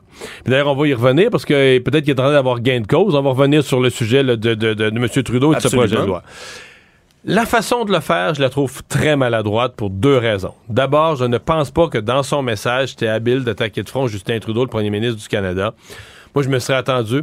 T'écoutes, t'es Carey Price. Je me serais attendu ce qui s'élève un peu au-dessus de la mêlée, qui disent, par exemple, qu'ils s'associent avec les milliers de chasseurs de partout au Canada, qui sont inquiets parce que faut comprendre qu'il est vraiment arrivé quelque chose. Le, gouvernement, le projet de loi C-21, au départ, il n'y avait pas de problème. Il s'attaquait aux bonnes, aux bonnes choses c'est que là, ils ont déposé un amendement il y a dix jours qui, lui, change complètement le projet de loi, ramasse au passage plein, plein, plein d'armes de chasse, et c'est ça qui a, mis, qui, créé l'inquiétude chez les chasseurs. Donc, lui s'associe avec des milliers de chasseurs au Canada qui sont inquiets, qui demandent, par exemple, aux députés de l'ensemble des partis euh, de se pencher correctement, de bien étudier ce projet de loi-là en pensant aux chasseurs, une activité importante. Il aurait même pu se faire la porte-parole des communautés autochtones qui chassent. En plus, parce qu'il est lui-même autochtone, exactement. Bon, un, donc pas attaquer M. Trudeau. L'autre affaire, associe-toi pas avec le lobby des armes à feu. Associe-toi avec les citoyens, avec les chasseurs, les chasseuses, les gens ordinaires, mais pas avec un lobby. Bon, probablement qu'il s'il savait pas Polytechnique, il savait sûrement pas la connerie que ce lobby a faite d'utiliser le mot poly comme code promotionnel. Mais... C'est ce qu'on dit du côté du groupe CH. Bon, mais quand même il est, bien plus gros que le CCFR. Si je te demande qu'est-ce qui est plus connu au Canada, Carey Price ou le CCFR, sérieux là. C'est Carey Price. Ben oui, associe-toi pas avec un groupe qui est un lobby d'armes tout ça. Euh, prends position, soulève la réflexion, associe-toi avec le monde. moi, je trouve que sa sortie était fort mal faite. Maintenant qu'il soit pas au courant de Polytechnique, je suis très partagé. Il y a un côté de moi qui est découragé totalement. Puis un autre côté de moi, là, je me souviens très bien que la CBC avait fait un, un Vox Pop chez des jeunes. Je pense que c'est au 15e anniversaire du, du référendum de, 2000, de 1995. Donc, ça devait être autour de 2010. Chez des jeunes de moins de 30 ans. Et ils essaient, à Toronto. À Toronto. En plein Toronto. Des jeunes issus des communautés culturelles, des jeunes anglophones, toutes sortes de jeunes. Ils n'étaient pas capables d'en trouver qui avaient déjà entendu parler de ça, que le Québec avait failli se séparer, que par 1% le Québec avait voté non, que le Québec voulait faire la souveraineté. Les jeunes de Toronto. Fait que là, tu dis, ouais, est-ce que Carey Price, à 35 ans, peut ne pas avoir entendu parler de Polytechnique? Je sais plus, mais c'est. Dans tous les cas, ça a lancé un débat, encore une fois, le débat qui était déjà présent dans les derniers jours, là, dans ah, les associations chasse et pêche de partout au Canada étaient aux abois. fortement. Et là, le fait que Kerry Price relance un caillou dans la mort comme ça, ben, ça a attiré l'attention jusqu'au premier ministre Justin Trudeau, aujourd'hui, qui était en conférence de presse avec, euh, en, Ontario avec le premier ministre Doug Ford, a soutenu que son gouvernement allait être à l'écoute des Canadiens. On peut écouter un petit extrait de ce qu'il a dit aujourd'hui. On va faire tout ce qui est nécessaire pour garder les Canadiens en sécurité, tout en respectant euh, les chasseurs euh, et ceux qui utilisent les armes à feu de façon responsable.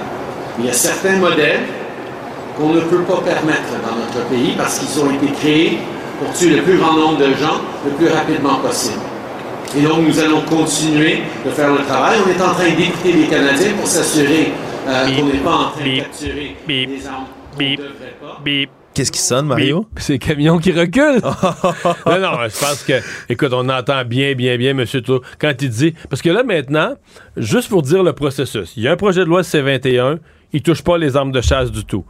Ils font l'étude, ils font les commissions parlementaires, les groupes viennent s'exprimer.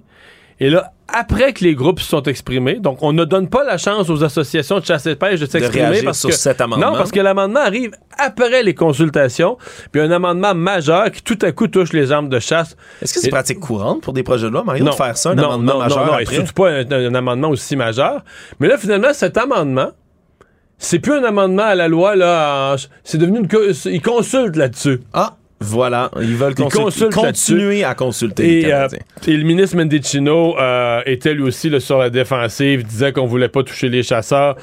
Et, et ils ont avoué, les, les fonctionnaires, ce que je comprends, c'est que les fonctionnaires du, ministère ont avoué qu'ils n'avaient pas étudié pleinement l'impact de, l'amendement sur les armes de chasse. Moi, je lis entre les lignes aujourd'hui que le gouvernement Trudeau est en train de donner raison aux associations chasse et pêche et à Carey Price. C'est pour ça que je te dis que son intervention, sur le fond, il avait le droit de faire entendre ce, ce point de vue-là. C'était peut-être maladroit, mais au final, il va peut-être euh, donner Il va gain de peut-être cause. avoir gain de cause. Actualité. Tout savoir en 24 minutes. Devant les nombreuses infections respiratoires en circulation en ce moment au Québec, le docteur Luc Boileau a fait aujourd'hui une conférence de presse pour parler de ces virus et de l'état de leur circulation au Québec. Semble-t-il que la grippe, l'influenza, a remplacé progressivement le virus respiratoire syncytial, le VRS, chez les enfants à titre de principale maladie infectieuse qui est en circulation. Et ce que ça va faire, c'est que la situation va rester difficile au mois de décembre dans les hôpitaux pédiatriques. Là, c'est ce qu'on avertissait du côté du docteur Luc Boileau. On Elle, dit- elle est pas facile dans les. Elle est pas si pire, mais elle est pas facile dans les autres hôpitaux non plus. C'est le système de santé au complet qui est encore surchargé à complètement. son maximum. ouais. Exactement. Et donc, là, même si le, le VRS, là, le virus respiratoire syncytial, a atteint un pic, il est en train de descendre, mais il y a aussi une recrudescence de la COVID d'un autre côté. Semble-t-il qu'il y a un nouveau variant qui augmente la progression. Ça va venir complexifier aussi la vie du personnel de santé qui œuvre dans le milieu. Et donc, on a réitéré un appel à la vaccination, à la fois contre la COVID-19, mais aussi contre la grippe. Le, va- le- le- le vaccin contre l'influenza est désormais gratuit pour tous les Québécois, non plus pour les groupes plus vulnérables comme c'est le cas habituellement. Donc, on a recommandé encore une fois d'aller se faire vacciner. Le port du masque, qui même s'il est facultatif, est chaudement recommandé, particulièrement dans les milieux clos. Donc, on a euh, de nouveau ces appels qui sont faits, mais pour le mois de décembre, ça risque de vraiment pas être facile, Mario, dans, le, dans le système de santé ailleurs. Ouais. Puis on recommande là, les gens dans des milieux clos de porter le masque, ça, mais je- Ben, oui, il y en a un peu qui le font, mais on- c'est comme si c'est une Le fat- réimposer, c'est rendu presque impossible. Non, c'est ça. Puis c'est comme si c'est une espèce de fatalité. Là, on le voit, ça va être plein dans les hôpitaux, ça sera pas drôle, puis je sais pas quoi te dire. Ça va être ça. Euh, ça va être ça. Je sais pas qu'est-ce qui pourrait empêcher. Écoute, mon seul- le seul espoir qu'on puisse avoir, c'est qu'il y a tellement eu de gens malades, de jeunes, d'enfants et de gens malades euh, en, novembre euh, présentement. Tu dis, OK, peut-être qu'il y peut-être qu'il a plus qu'on pense qu'ils vont l'avoir déjà eu avant le temps des fêtes, donc ils vont être euh, protégés pour le temps des fêtes. Mais tu sais, si tu une grande période de, de, de, de, de transmission des virus respiratoires, puis que tu arrives dans les fêtes où les gens vont se rassembler, c'est difficile d'imaginer une autre conclusion que ces virus-là vont se transmettre. Le major général Danny Fortin a été acquitté dans son procès pour agression sexuelle. Le juge Richard Meredith qui a statué que le témoignage de la plaignante n'avait pas réussi à prouver l'identité de l'accusé hors de tout doute raisonnable. Il dit être convaincu que la femme, c'est une femme dont l'identité est toujours frappée d'un interdit de publication, a bel et bien subi une agression sexuelle entre janvier et avril 1988. Mais ce qu'il dit, c'est que le très faible éclairage dans le dortoir, à l'endroit et au moment où est survenue l'agression, en plus du stress vécu par la victime, aurait pu l'amener à se tromper sur l'identité réelle de l'agresseur. Tout ça en plus d'avoir relevé des contradictions entre sa version des faits qui a été livrée à l'enquête initiale et celle lors de l'interrogatoire et du contre-interrogatoire. Donc, euh, Danny Fortin est apparu aux côtés de sa famille devant les caméras, a déclaré être soulagé en retenant ses larmes un peu plus tôt aujourd'hui. Mais il a également dit que son retrait expéditif de son rôle à la tête de la campagne de vaccination du gouvernement, c'était une décision politique. Il va examiner les options qui s'offrent à lui. Il n'a pas exclu de poursuivre le gouvernement ou les forces armées canadiennes canadienne. Donc, on, va voir quelles seront les avenues par euh, Danny Fortin. Et c'est certain qu'il va peut-être poursuivre dans ce cas-ci. Ouais, mais les. euh, pour lui, il y a une partie où le mal est fait, c'est-à-dire que dans sa carrière militaire, il s'est comme fait donner euh, un mandat exceptionnellement public, un mandat exceptionnellement visible, d'être le coordonnateur de l'opération distribution des vaccins puis tout ça. Un moment où c'était crucial. Un moment où c'était crucial, un moment où il y avait des vies qui en dépendaient. Puis il a fallu qu'il quitte, euh, bon, euh, comme on dit, en deux temps, trois mouvements, euh, accusation, allégation, accusation, agression sexuelle, etc. Et ça, c'est pas, pas pour réintégrer son travail, faire quelque chose dans les forces armées, mais il y a des choses que tu peux pas revenir en arrière. Là, et ça, c'est de genre de- d'opportunité de carrière, d'occasion qui risque pas de se représenter pour lui. là. Tout savoir en 24 minutes. Enfin, une bonne nouvelle sur les routes. Bilan du ministère des Transports publié ce matin révèle que l'achalandage automobile dans le tunnel où Hippolyte Lafontaine, là, un mois après le lancement du méga chantier qui va durer des années, a permis de réduire de beaucoup la circulation automobile à l'intérieur. On dit qu'avant le début des travaux, par exemple en juillet 2020, 120 000 véhicules roulaient dans le tunnel chaque jour. En septembre, alors qu'on demandait aux gens de se trouver leur fameux plan B, on était rendu à 85 000 par jour. Et là, en ce début décembre, on est à 58 000 maintenant. On dit que les mesures d'atténuation, même si elles sont pas complètement utilisées, on s'attendait à avoir 3 000 usagers, par exemple, dans le transport collectif de navettes gratuites. On est à 1300 et des poussières environ. Mais c'est quand même une augmentation Ben, des moi, gens par rapport à avant. Moi, et Moi, je pense que la mesure, c'est le télétravail. Là. Ouais, on a beau se taper dans le dos par rapport aux mesures d'atténuation. Ah. Au final, c'est peut-être le fameux plan B que les gens ont trouvé qui, qui réussit à sauver la mise. C'est je reste à la maison. Puis euh, là-dessus, là, euh, probablement que la pandémie a aidé les travaux dans le tunnel. C'est-à-dire que parce qu'il y a eu la pandémie, il y a eu. Écoute, le monde est vraiment équipé en télétravail. Là. Beaucoup Ah, ça, de gens. ça a changé vite aussi. hein. Puis c'est ça. Puis beaucoup de gens, euh, ils ont la capacité de le faire n'importe quand, une journée de télétravail. Et là, on, on a tellement dit, peut-être les médias ont contribué à ça aussi, à faire peur au monde que ça allait être l'enfer. Toutes les indications allaient dans le sens que ça allait être l'enfer, pas de tunnel.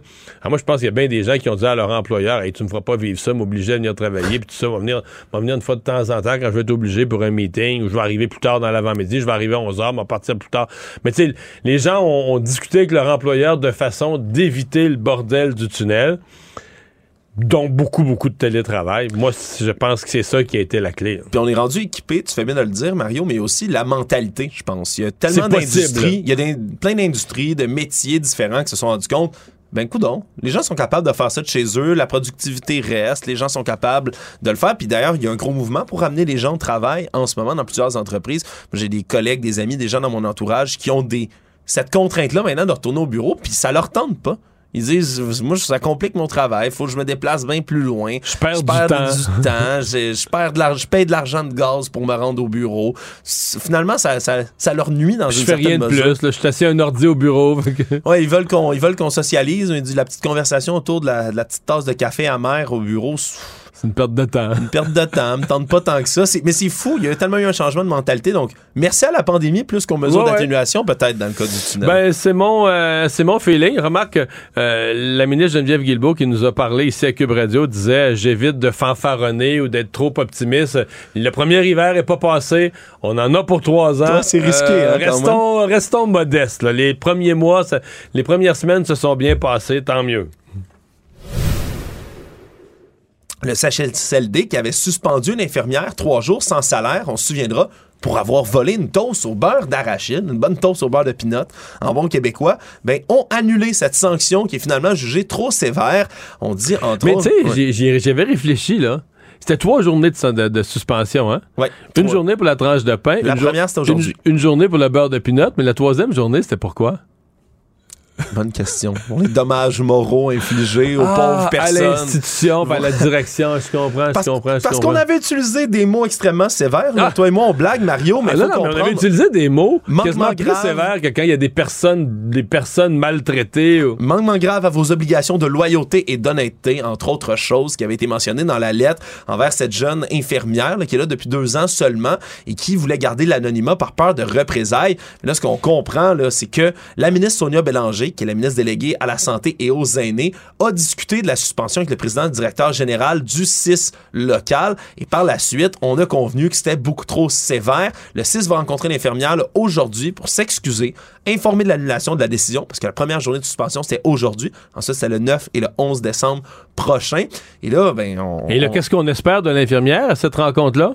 Ça, c'est une bonne question. Qu'elle ramène une tranche de pain? Ou un 25 cents pour la payer. Ouais, qu'espère qu'elle va se présenter là avec une tranche de pain pour la remettre dans le sac? Mais on dit qu'on va rencontrer les gestionnaires qui ont pris la décision Ah oui? également, Mario, donc pour, pour, euh, pour essayer de comprendre pourquoi mais, mais cette moi, décision-là a été sincèrement, prise.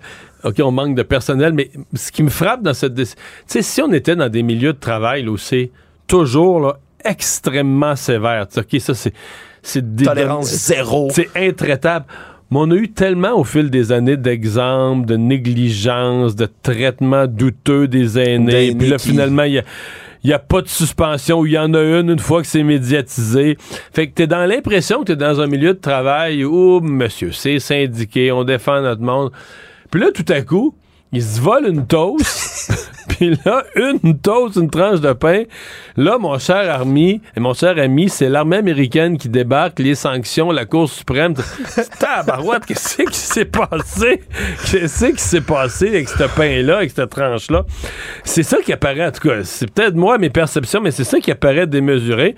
Mais là, t'es en pénurie de main-d'œuvre, temps supplémentaire obligatoire, mais non, non, non, trois jours de suspension, il n'y en est pas question. Enfin, mais annulé. Bon, on oublie ça.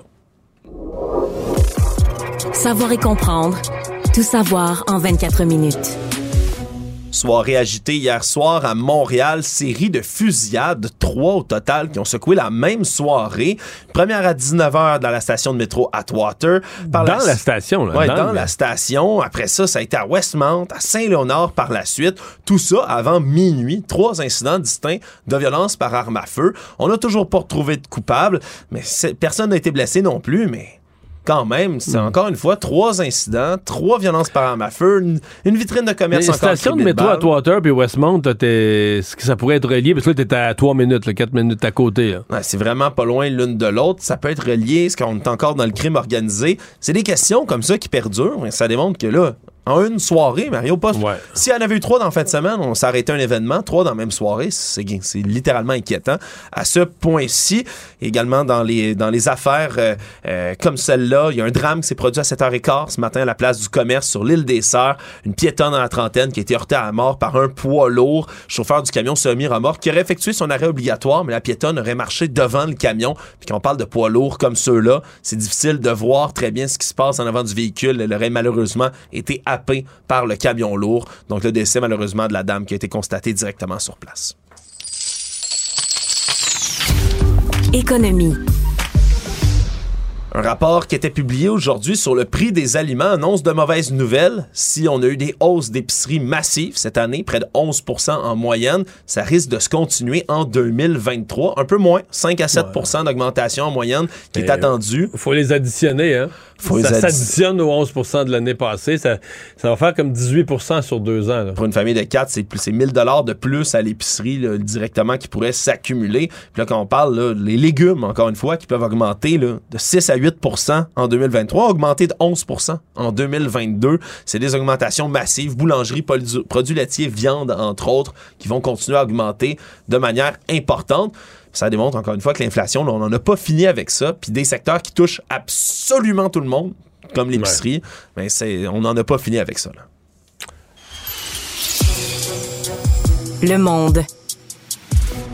classe politique américaine a vivement condamné depuis hier un appel de qui? L'ancien président Donald Trump, encore et toujours, lui qui revient là, euh, jeter Non, la là, c'est une controverse. grosse, euh, c'est une grosse intervention étonnante. En fait, c'est c'est ce qu'il a tout probablement toujours pensé, mais qu'il avait eu l'intelligence de jamais dire. Mais là, il s'est toujours exprimé sur Truth Social, dans son réseau social qu'il a lancé, a dit, là, en répétant évidemment les allégations non fondées de fraude massive lors du scrutin de 2020. Et oui, on est en deux ans plus tard, il est toujours en train de se ramener sur cette histoire.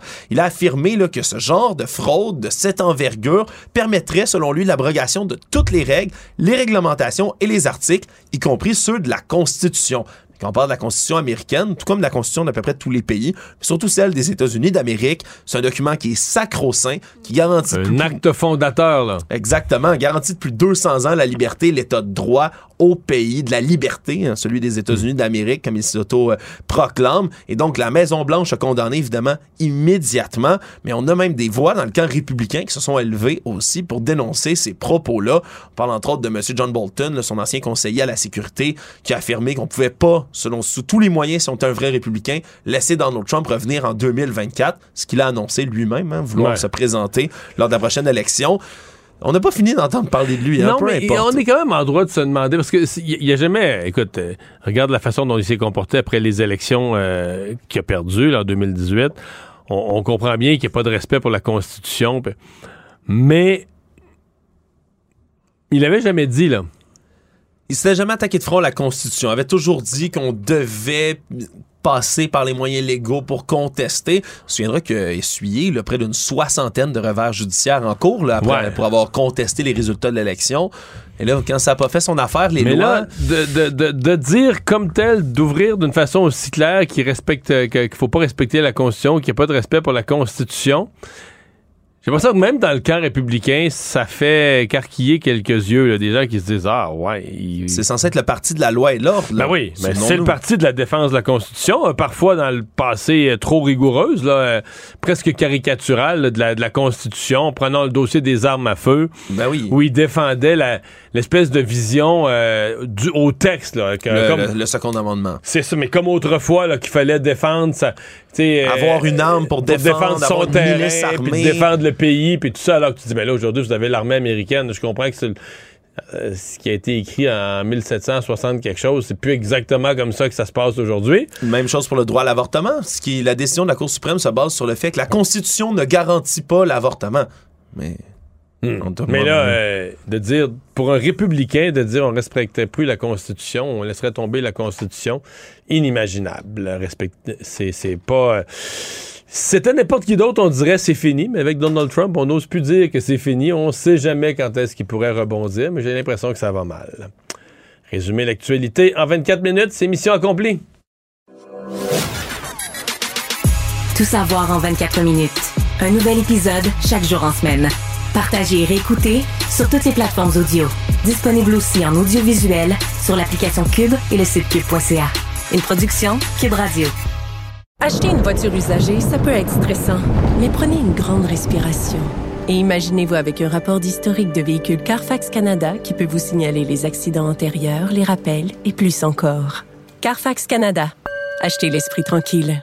La Banque Q est reconnue pour faire valoir vos avoirs sans vous les prendre. Mais quand vous pensez à votre premier compte bancaire, tu sais, dans le temps à l'école, vous faisiez vos dépôts avec vos scènes dans la petite enveloppe. Hmm, C'était bien beau. Mais avec le temps, à ce compte-là vous a coûté des milliers de dollars en frais, puis vous ne faites pas une scène d'intérêt. Avec la Banque Q, vous obtenez des intérêts élevés et aucun frais sur vos services bancaires courants. Autrement dit, ça fait pas mal plus de scènes dans votre enveloppe, ça. Banque Q. Faites valoir vos avoirs. Visitez banqueq.ca pour en savoir plus. Ici Ricardo. Et Émilie, marchand d'IGA. On a envie de vous inspirer à bien manger. À moins de 5 la portion. Suffit de repérer les produits valeurs sûres et de les cuisiner avec une de nos recettes. Les valeurs sûres, c'est bien pensé, hein? Bien sûr! Détails sur IGA.net. Il ne mord pas à l'hameçon des fausses nouvelles. Mario Dumont a de vraies bonnes sources.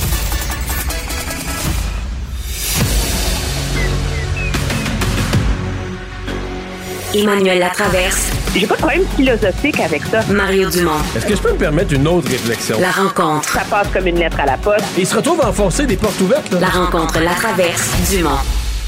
Bonjour Emmanuel. Bonjour. Alors, quelle saga? euh, la semaine passée, on a commencé à entendre là, que ça, ça ruait dans les brancards, dans tout ce qui était euh, chasseurs, hein, de bout à l'autre du Canada, les associations chasse et pêche, etc. Et en fin de semaine, c'est Carrie Price, là, évidemment, une super vedette qui s'en fait le relais.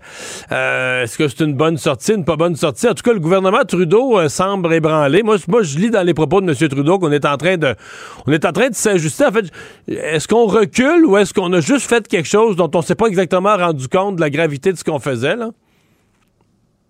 Ben, ça dépend si on croit à la bonne foi du gouvernement là-dedans ou si on pense que le gouvernement a tendance à faire de la petite politique pour euh, diaboliser les conservateurs dans ce dossier-là sur les armes à feu. Entendons-nous parler du dossier du contrôle des armes à feu la veille de l'anniversaire de Polytechnique, là, c'est toujours malaisant. OK? Et si moi, je ferais une trêve dans l'année, tu sais, deux semaines avant le 6 décembre, jusqu'au mois de janvier, on ne devrait pas parler de contrôle des armes à feu. Ouais, sauf que là, deux, deux, semaines avant le 6 décembre, le gouvernement fédéral a déposé un amendement euh, qui transforme complètement le projet de loi C-21. Avec, c'est parce que quand on mélange le contrôle des armes puis poli, on a ce qui est arrivé aujourd'hui. C'est qu'il y a un mélange de, de raisons, d'émotions, d'indignation, de politique. Alors, première chose, c'était malaisant, moi, d'entendre que le gardien de but du Canadien, de Montréal, était pas au courant de Polytechnique. Donc, Gabétou, lui, est en dessous d'une roche depuis mille ans, là. Alors, ça, c'est dit, c'était malaisant et ça illustre le côté malhabile de sa sortie. Mais moi, je suis de ceux qui pensent qu'il faut être capable de séparer les deux. Et la réalité, c'est que le gouvernement Trudeau aurait pas commencé à reculer aujourd'hui si Carrie Price était pas sorti avec une photo sur son Instagram avec son gun de chasse en train de dire je ne suis pas un criminel, j'aime chasser, etc., etc. Le problème, c'est que le gouvernement a déposé un projet de loi dont le but est premièrement d'interdire la vente d'armes de poing au Canada. Mais ça, c'était le printemps passé. Oui. Et là, après ça, de formaliser les mesures selon lesquelles on va interdire à l'avenir des armes de style d'assaut. Les AR-15, là, tu sais, tout ce qui ressemble à ça. On n'avait jamais encore interdit des armes comme l'arme de Marc Lépine à Polytechnique. Donc, toutes ces espèces d'armes-là, là, c'est pas des armes de chasse, OK? Quand tu peux faire cuire du bacon sur le baril de ton fusil, là, il y a un problème consensus. Mais à la dernière minute, ils ont comme rajouté plein de barèmes, de normes, de ci, de ça, puis une liste de fusils que là, les chasseurs ont dit minute papillon, là, êtes-vous fous? C'est les armes avec lesquelles nous, on aime chasser. Puis le problème, c'est que de l'aveu même des fonctionnaires du gouvernement, ils n'ont pas évalué l'impact de cette liste de nouvelles armes-là sur le monde de la chasse. Alors, qu'est-ce qui est arrivé? On parlerait pas de ça aujourd'hui, Mario, si c'était pas de la photo de Carrie Price. Parce que le réflexe, ça serait de dire, ah, c'est ça, c'est les conservateurs avec le maudit lobby des arts. Ben, moi, j'étais là-dessus. moi, j'étais là-dessus vendredi. avant Carrie Price, moi, j'étais là-dessus. Puis j'avais plein de correspondances d'associations chasse et pêche. Le feu était pris. Je comprends que ce monde-là, là, ils ont pas. Euh, sais, je pense ce matin, j'ai reçu M. Michel Bouchard de la Fédération chasse et pêche du Saguenay-Lac-Saint-Jean. C'est sûr qu'il est moins connu que Carey Price, mais le feu était pris dans les associations chasse et pêche. Puis ce que je comprends, c'est que c'est pas juste au Québec, la grandeur du Canada. À la grandeur du Canada, même le premier ministre de la Saskatchewan a donné son appui à Carey Price. Oui, j'ai vu ça. Donc, l'histoire, c'est aussi malhabile OK, était la sortie de Carrie Price, puis elle manquait de sensibilité pour un gars qui est supposé vivre à Montréal, c'est dit. Sur le fond, il a quand même forcé le gouvernement à reculer. Parce que ce que M. Trudeau a dit aujourd'hui, c'est, vous savez, euh, on consulte et on entend euh, la voix des chasseurs et on a toujours dit qu'on voulait pas cibler les chasseurs. Alors, et là, le ministre de la Sécurité publique lui dit, vous savez, s'il y a des armes qui sont pas les bonnes, nous serons prêts à les... Alors là, le gouvernement se rend compte qu'en voulant prêcher par excès de zèle, à faire de la vertu moralisatrice autour du contrôle des armes à feu, ben là, il a juste ratissé trop large, tu sais. Puis, c'est sûr que c'est pas populaire de dire les choses comme je le dis, parce que les gens, nous, moi j'habite en ville, ok, je comprends pas que quelqu'un aime un plus, un plus petit gun. Ça, ça m'est complètement étranger. Moi, dans mon esprit, aller à la chasse, là, je le ferais avec mon mari peut-être, mais je comprends pas qu'il y a des armes, que certains en aiment d'autres. Mais la réalité, c'est on est un grand Oups! On est un grand pays, mais on a perdu Emmanuel, ça a tourné au noir, plus de son, plus d'image en un instant, et la revoici. et la revoilà. Alors, morale histoire, le gouvernement transforme ça en culture war, tu sais, contre les conservateurs. Puis la réalité, c'est qu'on soit d'accord ou pas avec le détail, la sortie de Carrie Price va avoir forcé le gouvernement à retourner à la table à dessin en bout de ligne, à bien faire ses devoirs. Puis, Ça rien à voir avec Polytechnique, là. À un moment donné, tu le mets où, le 2 milliards de dollars? Tu le mets pour contrôler les armes, tu le mets pour contrôler la frontière. Ouais. Comme les ressources sont pas illimitées, moi, je pense que c'est un débat qui vaut la peine d'être mené. quand tu parles de milliards de dollars pour les gens moins familiers, c'est que si les- toutes les armes dont on parle de chasse, là, euh, si le gouvernement les rachète, ça veut dire si on les ramène au gouvernement, euh, on rembourse les gens, on, on les paye aux gens. Euh, on parle là, de, de- de milliers et de milliers d'armes qui valent des milliers de dollars. On parle de milliards au total que le fédéral devrait débourser. Et je veux qu'on se garde du temps pour parler de cet acquittement aujourd'hui euh, du major général euh, Danny Fortin. Euh, problème, Emmanuel, c'est qu'on peut pas revenir en arrière avec son rôle euh, très prestigieux, critique, rôle clé qu'on lui avait donné dans la distribution des vaccins. Là, hein? Ben, non. Puis moi, j'ose espérer que cet épisode, parce qu'il a quand même été acquitté sans équivoque, là, et le cœur du, du nœud dans son procès, c'est que les supposés témoins de la victime étaient pas capables, n'ont pas corroboré sa version des faits à elle. Donc, c'est assez substantiel, là, tu sais. Donc, elle disait l'avoir dit à son chum à l'époque, lui dit qu'il s'en rappelait pas. Il y a des doutes sur si elle a bien identifié M. Fortin ou pas. Mais pendant ce temps-là, lui, sa carrière est en lambeaux aujourd'hui. Puis, je pense que pour, on est rendu au moment dans l'histoire d'essayer de tirer des leçons de MeToo. Et il faut, il va falloir que les institutions publiques en particulier trouvent une façon d'être à la hauteur des victimes et de ce qu'elles ont vécu et de leurs paroles, mais sans indûment sacrifier la vie de quelqu'un. Puis je pense que l'épisode de monsieur, du général Fortin illustre les périls de vouloir aller trop vite pour donner l'exemple.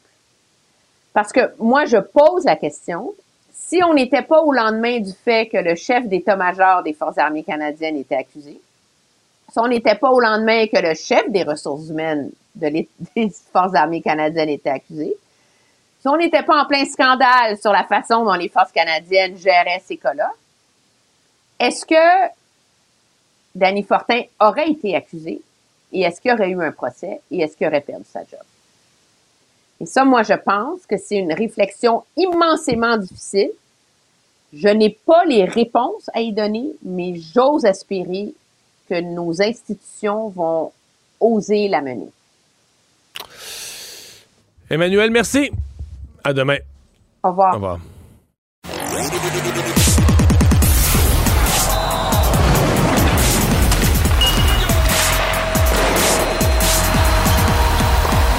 Jean-François Barry, un chroniqueur pas comme les autres. Bonjour Jean-François. Salut Mario. Alors, le Canadien qui joue contre les Canucks à Vancouver à une heure Ouais. où on peut pas les regarder. Mais on, on y reviendra, Mario, parce que ça vient de sortir. Wilfrid Nancy s'en irait euh, être l'entraîneur du crew de Columbus. Ouais, ça fait, ça fait une couple de jours que ça circule, là. hein? Ouais, mais là, ce serait Ça officiel. serait confirmé. C'est Hey, triste, ça, non? Je trouve ça, je trouve ça triste, là, parce que c'est une question de sous. Parce qu'un gars qui a grandi dans l'organisation, qu'on a mis entraîneur dans un geste audacieux, on lui a fait confiance, ça a super bien marché, puis là, on le perd. Ben, il a transformé cette équipe-là. C'est un gars qui a fait ses classes non seulement avec euh, l'Académie du CF Montréal puis de l'Impact, mais euh, sur des terrains euh, de la rive nord puis de la rive sud. Là, à côté. Je veux dire, c'est un passionné de soccer qui, qui vient d'ici, qui était fier de, de ce qu'il faisait ici. Puis je- moi, je, l'entendais dans les médias, puis ça, me donnait un sentiment d'appartenance. On parle du CF des fois, là. Tu le goût de l'OCF? Moi, je suis pas sûr, j'ai le goût de l'OCF. Mais là, je trouve que ça, tu on, là, on perd des joueurs, on, va, en reparler tantôt. Ça, c'est, une chose, mais lui, c'était faisable de le garder, là. C'est- s'agissait de renégocier son contrat, d'y allonger des sous, puis ça aurait été correct, à moins qu'il y ait eu cette fameuse chicane avec euh, M. Saputo, puis que Wilfred Nancy a décidé de quitter à cause de ça. Mais bref, ça devrait être annoncé euh, ce soir ou euh, demain, Wilfred Nancy qui quitterait le CF Montréal pour le crew de Columbus. C'est comme si le CF Montréal a eu une bonne, une bonne saison. Bon, ça finit vite en série, mais quand même. Puis on pensait bâtir là-dessus l'année prochaine. Parce que moi, j'ai une méga impression de retour à la case départ. Tu sais, qu'au au jeu des échelles puis des serpents, on avait une année, on avait tous pris des belles petites échelles. Là. Oui. Puis là, on vient de te pogner le serpent de la mort, le coach, les joueurs, puis tout ça. On repart, ouais, on repart à la deuxième ligne d'en bas. Là. Ben, moi, c'est mon feeling aussi. Je le sais que toi puis moi, on n'est pas des passionnés de soccer. Puis on a de la moi j'ai de la misère à comprendre ça. là. Tu sais, Alistair Johnston qu'on a, qu'on a suivi cette année et qui allait bien avec le CF qui signe euh, avec une équipe de, de l'Écosse. On a appris ça, qui était à la Coupe du Monde. Bon, OK. Et là, Ismaël Koné, un, un jeune, un jeune espoir, tout le monde dit Hey, lui, il est bon, il est bon, il est spectaculaire. Il a grandi ici au Québec, puis il a juste 20 ans. Là, tu te dis, crème, on va l'avoir pour un bout. Mais là, lui, on apprend aujourd'hui euh, qu'il vient de signer avec Watford FC, un club anglais en Division 2. Euh, puis là, Wilfred Nancy. Fait que moi, là, mettons, si j'étais sur le bord de me dire, je, m'achète des billets pour le CF l'an prochain, ils viennent, ils viennent vraiment de me perdre. Mais peut-être que je suis pas le public cible, là. Mais à un moment donné, par là, par là, par là, j'ai vraiment l'impression, comment on va faire pour s'identifier? Euh, tu sais, c'est bien beau Samuel Piette, là, mais à un moment donné, c'est le fun d'en avoir d'autres aussi euh, alentour. Fait que je trouve ça bien plate, là, ce qui se passe depuis quelques jours pour le CF Montréal. Même si je sais que les autres sont contents, si on enlève Wilfred Nancy, les autres sont contents d'avoir vendu Ismaël Koné puis d'avoir vendu euh, Alistair Johnson à d'autres équipes parce que c'est ça qu'ils veulent faire. euh, bâtir des joueurs, les vendre, ramasser des sous avec ça, puis repartir avec des nouveaux. Ah ouais, c'est ça qu'on veut faire, les, les ventes. Ça a l'air que c'est- ça a l'air que c'est ça le soccer. euh. en Europe, ils sont habitués de ça. Tu joues en Division 2, il y a des offres pour ton joueur en Division 2 parce que là, euh, Ismaël Koné, éventuellement, là, il va aller en Division 1 probablement s'il se développe bien. Ouais. Puis là, ben, l'équipe qui vient de venir le chercher pour euh, le montant n'est pas sorti. Mais mettons 15 millions de dollars qu'ils ont donné au CF pour l'avoir. Ben là, quand une équipe comme, je sais pas, le FC Barcelone va le vouloir, ils vont donner 90 millions pour l'avoir. Puis c'est comme ça qu'ils c'est comme ça que les joueurs se monnaient, mais nous, on n'est pas habitués à ça. C'est comme si Suzuki puis Caulfield demain partaient parce qu'il y a une équipe qui est venue en Europe. Tu sais, on veut s'attacher à nos joueurs, on veut les regarder aller. Fait que c'est- mais dans le cas de Wilfred Nancy, c'est autre chose. C'est juste, on n'a pas voulu réouvrir son contrat puis le payer euh, Hmm. ce qu'il méritait. On commence à avoir quelques blessés là, chez le Canadien. hein? Ouais, David Savard, ça, ça fait mal. David Savard qui joue du gros hockey pour nous autres depuis le début de l'année. C'est vraiment le grand frère en défensive. Il a pris Caden Goulet sous son aile. Il prêche par l'exemple aussi. Le nombre de lancers qu'il bloque à chaque match, c'est fou. Euh, appuie l'attaque, même. On l'avait pas vu appuyer l'attaque dans ses autres équipes. Donc, il fait vraiment bien ça. Euh, blessure au haut du corps. La bonne nouvelle, c'est que c'est au jour le jour. Il a terminé quand même le dernier match contre les Oilers. Fait que donc, c'est pas quelque chose qui était, qui majeur au point de le sortir de la rencontre. Fait probablement, c'est plus par mesure préventive. Par contre, Brandon Gallagher, lui, euh, qu'on n'a pas vu depuis quelques matchs déjà, euh, qui pensait faire un retour parce qu'il a quand même accompagné l'équipe. Mais là, on apprend que c'est pour un autre deux semaines au minimum là, pour Brandon Gallagher, euh, loin de, loin de l'action et loin des trios du Canadien de Montréal. Donc, il ne sera pas évidemment là pour le match de ce soir contre les Canucks. Il me semble que les Canadiens. Euh, habituellement, le Canadien a du succès contre les Canucks. C'est le Canadien le numéro des Canucks.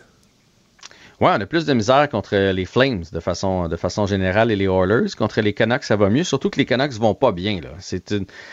Sais, autant chez le Canadien, parce qu'on a à peu près la même fiche, mais quand tu regardes l'historique, chez le Canadien, tout le monde a l'air heureux. Euh, on bâtit. euh, Martin Saint-Louis a amené une atmosphère plaisante, agréable à jouer avec un paquet de jeunes. Chez les Canucks, c'est l'inverse. On a beaucoup de vieux joueurs qui sont là depuis un bon moment. Là, Brock Besser, entre autres, JT Miller, etc. Et euh, Bruce Boudreau qui fait pas l'unanimité à Vancouver. Là, ça a parti tout croche. Thatcher Demko, qui est un gardien que, que moi je conseillais à mes amis pour leur pool de hockey. Euh, finalement, il est, il est méconnaissable. D'ailleurs, il est blessé, donc il sera pas là ce soir. Et puis là, il y a de la bisbille. là. Je sais pas si tu as entendu l'histoire de Brock Besser en fin Mais de semaine. il, ça a l'air qu'il jouera même pas. C'est même pas sûr qu'il va jouer. Là. Ben, il était pas supposé jouer en fin de semaine. On a annoncé qu'il jouait pas, mais on a annoncé ça. C'est, je veux dire, c'est un vétéran de l'équipe. Mais on a annoncé ça comme si c'était une recrue qui se retrouvait, comme si nous autres, Jordan Harris joue pas. Bon, bon, c'est correct. Mais là, lui, c'est un vétéran. là. Le vétéran joue pas. C'est, comme si George- Josh Anderson est dans les estrades à soir. On ferait, hein? Ben, pourquoi? Fait que c'est un peu ça qui s'est passé. Et finalement, le joueur qui devait le remplacer est arrivé trop tard. Donc, on a mis Brock Besser Oh mon Dieu. dans, ok. dans l'alignement. Il a joué son match. Et après le match, on a tout simplement expliqué que le joueur est arrivé trop tard, mais que probablement qu'il ne jouerait pas le prochain. Donc, c'est une drôle de situation. Fait que ça sent la, ça sent la bisbille dans le vestiaire des Canucks de Vancouver. Fait qu'on va espérer que le Canadien en profite ce soir. Euh, jusqu'à maintenant, on n'a pas eu de grande série de défaites. Je trouve que le Canadien, après un ou deux mauvais matchs, on se replace tout de suite. On va chercher des victoires. Fait qu'on va espérer que les Canadiens rebondissent et donnent moins d'avantages numériques qu'on l'a fait euh, contre les Oilers d'Edmonton. Parce qu'à 5 contre 5, le Canadien a bien joué contre les Oilers. Le problème, c'est qu'on a pris beaucoup trop de pénalités. Et ce serait mon tambour devant le filet ce soir. Oh, OK. Alex Galchenyuk, euh, qui, on disait, va avoir sa chance avec l'Avalanche du Colorado? Hey, lui, là, c'est incroyable Lui, se promène. quand même.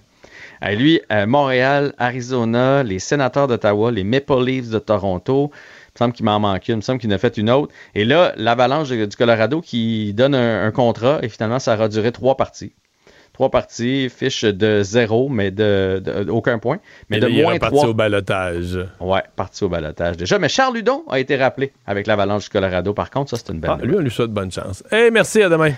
Acheter une voiture usagée sans connaître son historique, ça peut être stressant. Mais prenez une pause. Et procurez-vous un rapport d'historique de véhicule Carfax Canada pour vous éviter du stress inutile. Carfax Canada. Achetez l'esprit tranquille.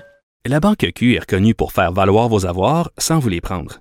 Mais quand vous pensez à votre premier compte bancaire, tu sais, dans le temps à l'école, vous faisiez vos dépôts avec vos scènes dans la petite enveloppe. Hmm, C'était bien beau. Mais avec le temps, à ce compte-là vous a coûté des milliers de dollars en frais, puis vous ne faites pas une scène d'intérêt. Avec la Banque Q, vous obtenez des intérêts élevés et aucun frais sur vos services bancaires courants. Autrement dit, ça fait pas mal plus de scènes dans votre enveloppe, ça. Banque Q. Faites valoir vos avoirs. Visitez banqueq.ca pour en savoir plus. Ici Ricardo. Et Émilie, marchand d'IGA. On a envie de vous inspirer à bien manger. À moins de 5 la portion. Suffit de repérer les produits valeurs sûres et de les cuisiner avec une de nos recettes. Les valeurs sûres, c'est bien pensé, hein? Bien sûr! Détails sur IGA.net. Mario Dumont. Rationnel et cartésien, il peut résoudre n'importe quelle énigme les yeux fermés.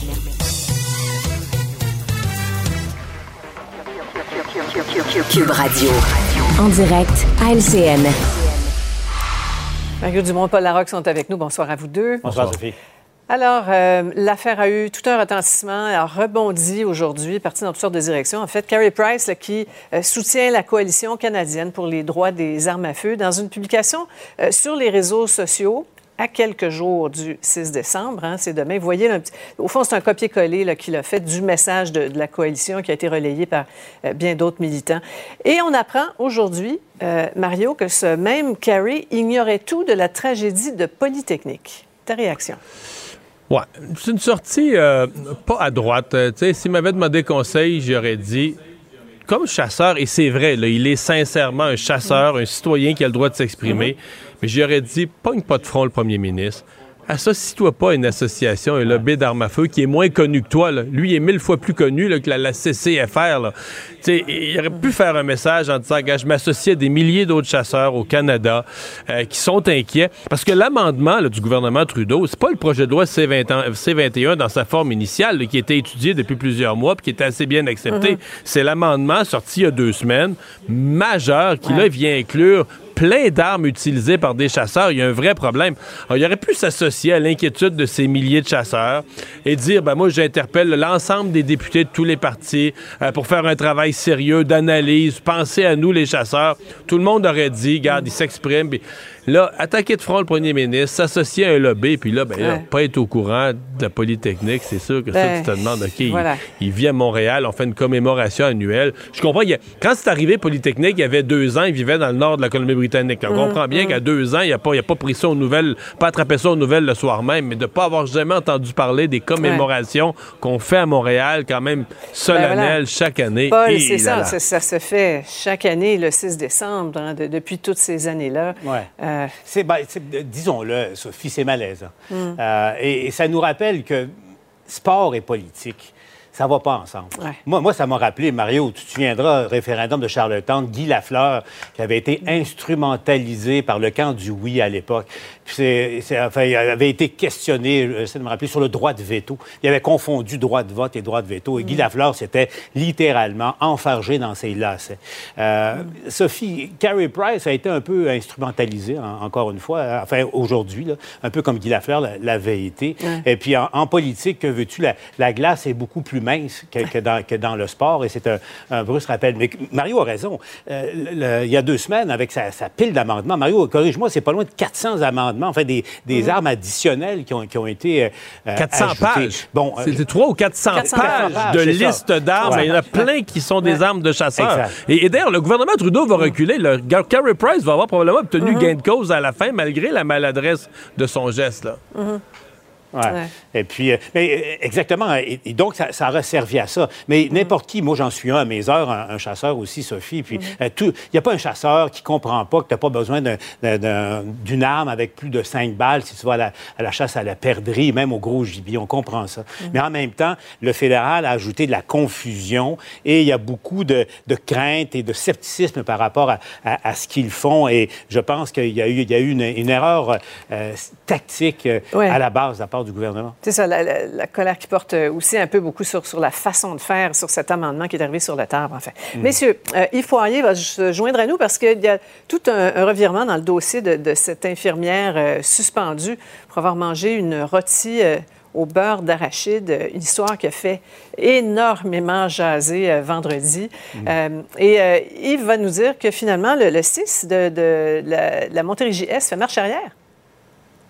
Oui, absolument. Il y a un rebondissement dans cette affaire. D'une part, on s'est excusé, Sophie à l'infirmière. D'autre part, on a effacé la suspension de trois jours sans solde qui était à son dossier. Et troisièmement, Sophie a des gestionnaires qui seront rencontrés dans cette affaire hein, parce qu'ils ont probablement paru mal. Je peux vous dire que l'intervention euh, de la ministre déléguée à la Santé, Sonia Bélanger, n'est probablement pas étrangère à ce dénouement. Euh, je vous montre d'ailleurs tout de suite à l'écran, vous allez voir donc des citations du communiqué qui a été envoyé par le 6 tantôt de la Montérégie-Est. On dit d'une part que la mesure était trop sévère pour le geste commis. Nous avons rencontré l'employé et nous nous sommes excusés auprès d'elle. Et d'autre part, on dit, Sophie, que le mécanisme de traitement des mesures disciplinaires sera analysé et révisé afin qu'une telle situation ne se reproduise plus. Je rappelle que cette, cette femme, cette infirmière, de Longueuil, avait mangé une rôtie au beurre d'arachide. C'était en octobre dernier. Elle avait faim, elle n'avait pas déjeuné, elle avait mal au ventre. Et cette fameuse toast, Sophie, était destinée, semble-t-il, aux résidents de l'endroit. Alors voilà pour ce dénouement. Merci beaucoup, Yves. Réaction, Mario? Ben, c'est parce que, tu sais, on a tellement d'exemples où, euh, par exemple, il y a eu des, des gens maltraités, où il y a eu négligence, etc. Puis on a l'impression souvent que les c'est pas très sévère ou des cas comme ça, si c'est pas médiatisé. Puis là, tout à coup, on arrive avec une toast. Puis là, mon cher ami, euh, on sort l'artillerie lourde, trois jours de suspension. C'est pour ça qu'on était tous un peu euh, perdus, surtout en période où on manque de personnel. Mm. Bon, enfin, c'est Ouais. réglé. Peut-être que pour le régler complètement, il faudra que l'infirmière en question ramène une tranche de pain là, lors de son retour au travail. kif, kif. Euh, je- J'entendais euh, dans ton émission, euh, Paul, le ministre, l'ex-ministre de la Santé, qui disait que ça ressemble à quelque chose comme une guerre de pouvoir là, entre deux personnes. Oui, probablement, il y a un compte à régler Ouais. entre euh, cette infirmière et, et- et le gestionnaire. Euh, effectivement, mais tu sais, quand, on y pense, là, euh, y a-t-il autre place dans le monde occidental où on suspend une infirmière en pleine pandémie, en pleine crise sanitaire pour une tranche au beurre de pinot? Remarquez, le beurre de pinot est tellement important au Québec. Mais c'est d'un tel, tel ridicule à, à la, à sa- à la base que tu, tu dis que ça se peut presque pas. Mais est-ce qu'il y aura une suite à ça? Est-ce qu'on devrait suspendre le gestionnaire de- pour trois jours également, pour avoir, pour avoir retardé la partie comme on fait au, euh, Ouais. euh, au hockey? Mais il en demeure pas moins que c'est- un, un incident tellement ridicule, mais en même temps Mm. qui, qui est symptomatique d'un mal, d'un mal profond. Que ça soit, à- le seul fait que ça soit arrivé dépasse l'entendement. Ouais.